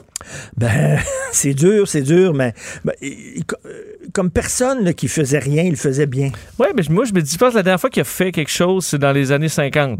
Mettons quelque chose euh, de majeur, là. J'ai suivi aussi The Crown et un peu euh, son, son histoire. Il y avait une vie plus excitante, plus jeune, là. Et dans- Oui. évidemment, dans la marine, euh, pilote d'avion, euh, il s'était lancé quelques défis. Évidemment, il était vieillissant depuis très longtemps, mais, dans on The le voyait Crown- peu à part avoir l'air bête. là. Dans The Crown et le film de Queen, on le montrait un peu comme un imbécile. Un peu. Un peu. Ben, sûr Comme une The- Crown ne fait pas ressortir la famille royale comme des gens. euh, super. Je voyais Justin Trudeau qui disait que, me- que Prince Philippe avait. C'est une personne de principe, mais le problème, c'est que c'est des principes des années 40. Ben oui. Est-ce que Meghan va être in- invitée au Ben là, c'est la grande affaire parce que ben, c'est sûr qu'il écoute, euh, le petit-fils, il n'a pas le choix d'être là, là. Et je les imagine, eux, à Californie, à dire Ah boy, bon, faut aller, faut aller là, là. Faut aller. Et tu sais, c'est arrivé un peu à tout le monde, des fois, d'aller, d'être obligé d'aller à des funérailles, puis de tout de suite, tu vas retrouver du monde que tu n'as pas nécessairement le goût de voir. Ben oui. Et euh, mais là, c'est la, c'est, écoute, Non, c'est, ben, le être- comble. Elle va être à ses ou, là. Il va avoir qui à côté d'elle? Ben, Écoute, là, ils, ça, viennent de, mais de bitcher sa famille au grand Oui, complet. là. l'entrevue est sortie au moment où il était à l'hôpital, le prince Philippe. ah non, c'est tout. Eux autres, et aujourd'hui, c'est pas une bonne journée, là. Ça, c'est vraiment pas une bonne journée. Ça va quand même, écoute, ça va alimenter les médias potins britanniques pour les prochains jours. Je suis sûr que euh, chose là, est déjà sortie pour dire que c'est la faute à Meghan Markle s'il euh, est mort, là. Pierce. Euh, Pierce Morgan, c'est sûr que c'est la faute à Meghan Markle. Donc, ça va être la saga au-delà. Puis, tu sais, c'est un décès, c'est toujours triste. Mais la partie, là, cirque médiatique va commencer, là, avec le retour en Angleterre du, euh, du prince déchu. Ça va être beau en Ça va être quelque chose. Est-ce qu'on devrait mélanger les vaccins? Bon, parce que je sais pas si tu as vu en France, là, c'est ce qu'on va faire pour le vaccin AstraZeneca. Ceux qui ont moins de 55 ans, qui ont eu l'AstraZeneca avant qu'on l'interdise aux moins de 55 ans, mais là, on va donner la deuxième dose. Ce sera pas AstraZeneca. Donc, on va donner un Pfizer ou un, Moderna à ceux, aux jeunes qui ont eu l'AstraZeneca C'est avant. correct, ça? Euh, ben, c'est correct. Le problème, c'est que c'est pas clair encore. euh, L'OMS a dit, nous, on n'a pas encore de données euh, pour émettre une recommandation là, de faire ça en disant, ben, il y a un vaccin où il y a des effets secondaires rares, graves. Alors, ceux qui l'ont reçu, à qui on ne l'aurait pas donné, là, avoir su ça, est-ce que la deuxième dose, on donne un autre vaccin? La France va de l'avant avec ça. Et euh, le Canada, hier, à la santé publique, Dr. New le disait, on, on l'étudie, ça. Euh, parce qu'il y en a des 55 ans et moins au Canada qui ont eu l'AstraZeneca. Euh, et aussi, je me dis, dans l'urgence, là, tu sais, quelqu'un qui dit, là, je veux, je veux mon Astra, je veux mon AstraZeneca parce qu'il n'y a pas d'autres vaccins, je ne veux pas attendre. Mais euh, dans trois mois, là, dans quatre mois, quand il va y avoir là, des vaccins de toutes les marques, là, en masse, est-ce que, je peux avoir- est-ce que ma deuxième dose, je pourrais avoir un autre vaccin? Euh, là, je trouve quand même la question intéressante.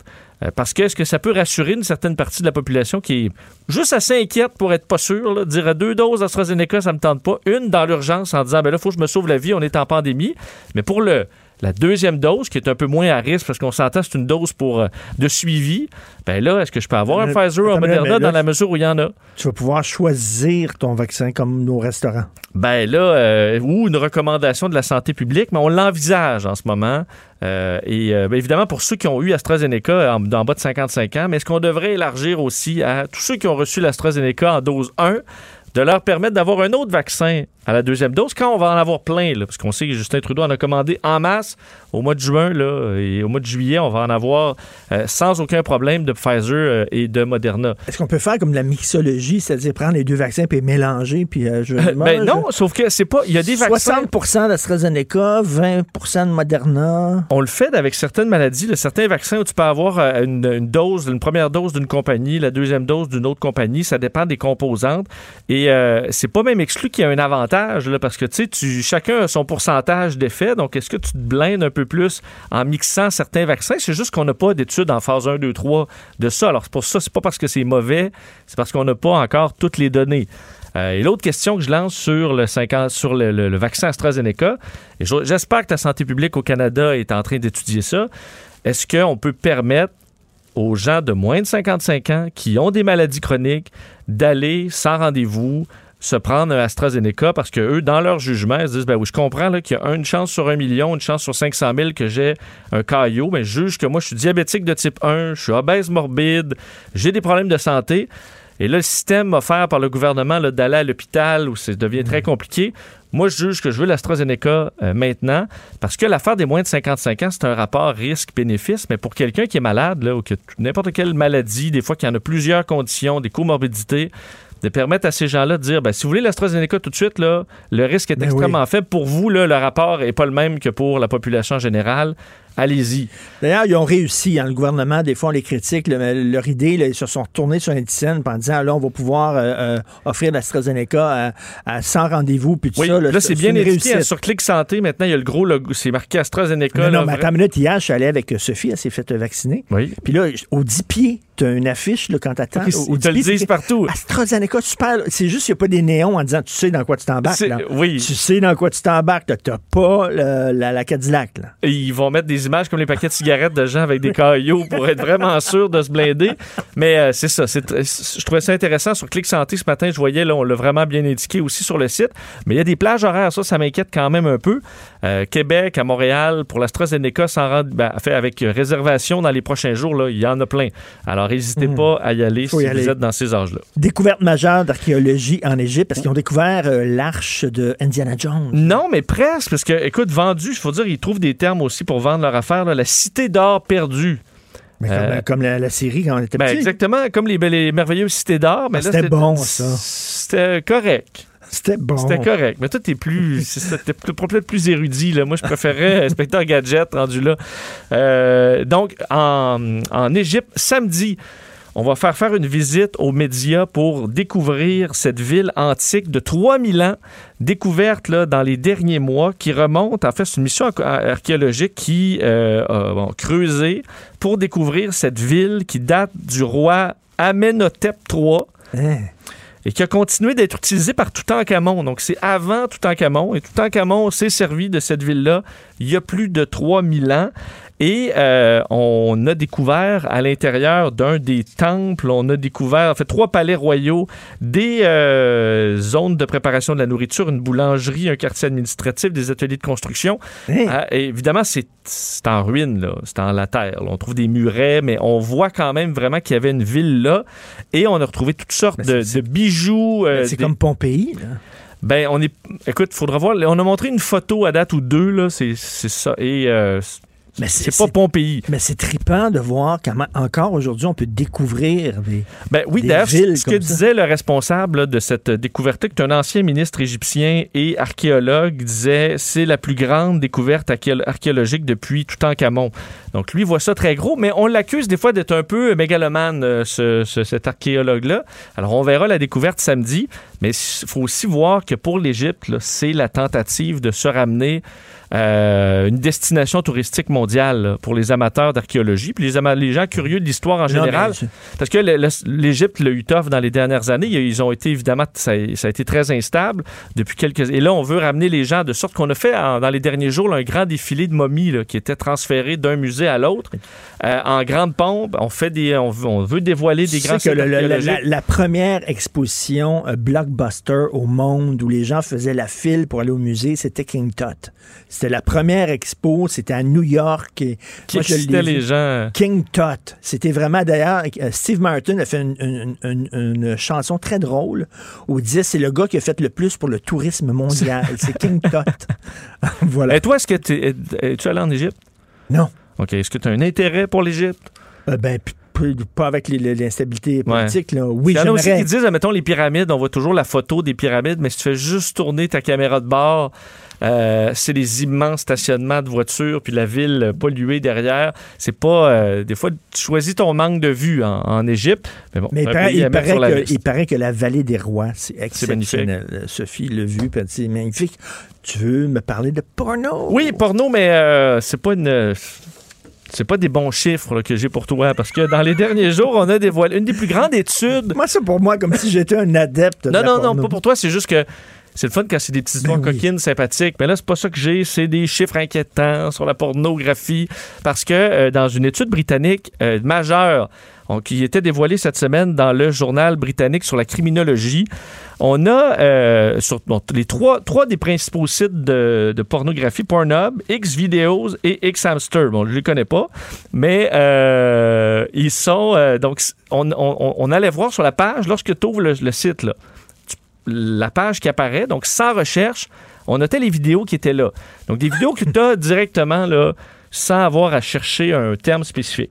On l'a fait sans, en fait, pour noter au bout de deux ans, là, 131 000 vidéos. Et là, on allait voir la description de chaque vidéo, sans les regarder, juste voir la description de ce qui apparaissait en premier. Et on a associé les mots avec la liste de l'Organisation mondiale de la santé sur ce qui représente de la violence sexuelle ou des actes sexuels illégaux. En excluant tout ce qui est BDSM, là, parce que BDSM, c'est qu'on s'entend, c'est entre adultes, il n'y a pas de problème, ça, on les laisse aller. Ce qu'on se rend compte, c'est qu'une vidéo sur huit a un terme d'agression physique, sexuelle ou, ou geste sexuel illégal. Le premier, je sais pas si tu as une idée, dans quelle branche ça, ça va là, dans le- la sexualité illégale? La strangulation. Non, c'est l'inceste. Ah oui, ben c'est. Là, on est c'est- dans C'est les- des fausses familles, c'est des comédiens qui jouent. Exactement. à être papa, maman. Mais tout ça, les euh, stepmothers, entre autres, Moi, les belles-mères et compagnie, ça, là, c'est super populaire. Euh, ensuite, on a Les belles-mères. Les belles-mères, là, ça, ça, ça pogne au bout. Euh, les caméras cachées. Ça aussi, c'est techniquement, je comprends que c'est souvent des scénarios, pas toujours, par contre. Euh, les caméras cachées, allez voir sous les jupes. là. Ça, il y a ça Ah aussi. oui. Et les mots forcés, molestés, pognés ou embusqués. Euh, et lorsqu'on on utilise ces mots-là les plus populaires, avec quel autre mot ils sont jumelés le plus souvent? Ben, c'est le mot schoolgirl. Alors évidemment, une écolière ou étudiante, euh, le mot girl et le mot teen, donc adolescent ou adolescente. Et on voit, ça, ça, ça va dans le même sens qu'une autre étude en 2019 qui disait les, les porn stars ou les vedettes porno qui jouent des jeunes, là, qui sont souvent vraiment très près de 18 ans, même dans certains cas en bas, euh, qui n'ont pas donné nécessairement les bons papiers. Tracy Lords, elle a commencé sa carrière porno, elle était mineure. Ben, c'est ça, c'est le cas pour, euh, pour beaucoup. Et on dit que c'est ceux qui jouent comme ça, l'adolescent ou l'adolescente euh, dans des films, euh, sont cinq fois plus dans des films où il y a de la violence physique, des, des- de la simulation d'actes sexuels forcés. Donc, il y a vraiment un bassin, une popularité. Et même si tu la recherches pas, c'est un peu la conclusion de cette étude-là, elle va t'apparaître d'en face sur les Ah. sites. On sait que Pornhub a fait faire un ménage. là. Ils ont d'ailleurs fait leur premier rapport là, sur la, euh, le- le- la transparence où ils ont enlevé 650 000 euh, vidéo qui ne respectait pas les nouvelles règles, mais euh, ça risque de vous euh, d'apparaître même si vous en cherchez pas. J'ai une joke plate, mais il faut que je le dise. T'es habitué. Je peux pas. euh, Vas-y. quand j'ai une joke plate dans la tête, je Ah, peux faut- pas dire non. sorte, hein.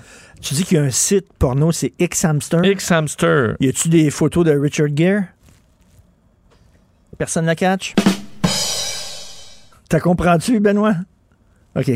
Benoît la comprend. Toi, Vincent? C'est sa face ou une historique? Non, OK. OK, je connais ça- pas. ça implique Richard Gere. ça euh, implique euh, un Il y a des rumeurs sur Richard Gere. Écrit, écrit Ouais, non, Richard. Gere et Gerbil. OK, il y a une histoire de Gerbille et de Richard Et Gere. Je euh, connaissais sur pas Google. Non? Non. J'ai peut-être d'autres noms pour toi, par contre, que toi, tu connais pas. Merci, Vincent. Excusez-moi. Bon, alors. Euh, oui. Hey, euh, t'as une- t'as hein? une belle chemise. Merci. Benoît. Merci. Euh, euh, après-midi, 17h30. Ah, tu y vas? Oui. J'ai Ah. un coupon hier, je suis allé chercher le coupon. J'ai pas. euh, C'était à la bonne franquette, là, deux personnes dans le stationnement. Puis là, les petits vieux se battaient, puis le gagnant allait chercher. Non, c'est pas vrai. AstraZeneca. Ah, AstraZeneca Bon. à, 5, à 7h30. 5h30 après-midi. Ah, ben, Euh, bon. Tantôt, on a, euh, on va parler des cabanes à sucre. Je pense euh, on a commandé, nous autres, on l'a reçu là, on- euh, à 11h. on a commandé un repas pour encourager les cabanes à sucre. Puis tu peux te donner aussi un, un- un repas euh, en solidarité. Euh, tu commences. Le... J'ai- bon? Je n'ai- je ne sais pas, on va, on va, en on va le manger ce qui, soir, on euh, va le chercher repas? tantôt. À Sébastien? Non. Ton repas gratuit, non, je non? pense que ça va. euh, je vais en parler avec. euh, ça va à, euh, Gilles Julien. C'est quoi ça? Euh, soupe au pois, oreille de Christ, pis ça, là? J'imagine, je sais pas. J'ai cliqué, je dis go. Moi, j'aime pas bien ben ça. La bouffe. J'aime pas bien ça. Une fois par année. Ben oui, une fois par année. Non, mais Ben t'as- ouais. t'as- t'as- wow. C'est sûr que ça dort bien, là, mais. Ah ouais, non, mais une fois par année, puis c'est pour encourager. Des œufs dans, dans le sirop. Non, mais ce que, ce que- là où moi j'ai arrêté d'y aller, c'est quand ils ont commencé à servir des saucisses hot dog. Là, tu dis, attends une minute, là. ça de la scrap, je peux en manger à la maison. Puis des, des œufs, puis des œufs brouillés. Y a-tu de quoi de plus mauvais que des œufs brouillés? Non, c'est pas vrai. Ben Il faut ouais. savoir les faire. À 11h, Kevin Owen, qui a un combat contre Sami Zayn en Floride euh, en fin de semaine. Et, tu te souviens, Kevin Owen était venu au Frontières. Ben oui. Il avait raconté combien qu'il faisait par match. Les scénarios écrits par Vince McMahon, il était extraordinaire. J'ai hâte de lui parler à, on- à 11h. C'est arrangé? Non, c'est pas arrangé. C'est chorégraphié. Et à midi, Alexandre Boulris, du NPD, Hein? avec nous. Écoute, Oh. dois-tu être découragé? Non. Dois-tu Je suis être sûr qu'il voit l'avenir en ce chef qui s'appelle Jack Mitzing, qui est euh, qui se filme beaucoup sur des skateboards en chantant du Fleetwood Mac ou en train de se coiffer. Tu sais qu'une des propositions euh, qui euh, il va être discutée au Congrès, c'est abolir la GRC. Et je pense que c'est une proposition de Gilles Balloune Tremblay, chef de la section de Sorel. Je pensais, que C'est ça, je pense. je pensais que c'était Louis Gâteau Vachon. Sponsorisé. Je pense que c'est Balloune qui a amené ça. C'est Ballon. Oui, Balloune. Non, c'est abolir l'armée. J'ai pas vu ça, la GRC. Oui, ils veulent abolir la GRC. Ils veulent Ah, j'ai pas vu l'armée. ça. J'ai vu la- j'ai vu l'armée. En fait, ils veulent abolir les frontières, euh, la pauvreté, ils veulent abolir euh, les milliardaires, ils veulent abolir l'armée. Ils veulent... Ce Et- qu'ils veulent construire, je, je suis pas sûr. Et Mais- LGBTQS2, là, Oui, Oh. plus. euh, 2S plus, le 2S est à la fin, c'est Two Spirits pour les Autochtones. Ils veulent mettre ça au début. Ils veulent que ce soit 2S LGBT. Pour vrai, pas de joke, pas de joke. En temps de pandémie, là, c'est Oui. les préoccupations Ouais, c'est une préoccupation. Hmm. Les 2S au début. Est-ce qu'on peut trouver, moi je serais pour euh, trouver un mot en, englobe, qui englobe tout le monde, qui est plus simple. Est-ce Ben qu'il y oui. a quand même une limite à s'appelle- nombre de lettres? Il y a- c'est- Ces deux mots, c'est être humain. Tu vois, Ah, j'embarque là-dedans. Être Les humain, êtres Juste humains. être humain, là. Ouais, arrêtez. ça marche. Tu sais, hier, j'ai fait une joke là, sur euh, euh, cessons la haine anti-asiatique, puis je- tu sais, j'ai klaxonné une femme, puis je me disais, j'ai j'ai ça, ces messages-là qui, qui suggèrent qu'on est tous contre les Asiatiques, contre sais, Ben oui. qui- on fait tous la promotion de la haine. Il faut arrêter, là, parce que moi, je suis plus- je suis plus capable d'être accusé de choses qu'on fait pas, là. Je suis je suis plus capable. Sauf qu'hier, il y a un tata, il a été, euh, je pense qu'il a été arrêté, 44 ans, qui a écœuré une femme d'origine asiatique dans le métro. Fait que un cette haine-là existe. Ah ouais. Moi, je suis juste contre le fait de dire on en, on en, on en fait tous partie. On partage tous la haine envers quelqu'un en particulier. Je trouve ça débile comme message. C'est mais visons les cabochons, les taouins. Mais puis l'autre bozo, l'autre bozo qui a tiré euh, 11 balles sur une mosquée. Ben oui. T'as vu ça? Ah, non, c'est pas mieux. Attends là, tu sais, critiquer l'islamisme, qui est l'islam radical, c'est une chose, Ouais. mais la religion musulmane, c'est complètement Non, ridicule. C'est hors de question. C'est ça qui s'en vient à l'émission et c'est gratis. Fantastique. Alors, euh, je te laisse avec tes œufs dans le sirop. Ouais, et- et et Est-ce que vous ça. avez d'autres nouvelles sur la pornographie? Parce qu'à chaque fois que je rentre ici, moi. C'est le vendredi. Vous parlez de cul. Ben là, C'est euh, c'est toujours la dernière fois- nouvelle. Gerbil. Ah, Oui. Gerbil. C'est tout ce que j'ai à dire. Richard Gere, C'était pas. Pretty Woman, c'était Pretty Gerbil. la suite. Alors, là, merci. il rencontre une Gerbil, il la séduit, Il l'habille. il l'habille. Il l'amène des meilleurs Ouais, pet ouais. shops, des meilleurs Ah, il pet sort, pour l'habiller. Il est au restaurant puis il a fait rire aux éclats, la Gerbil. Mais elle sait pas ce qui l'attend.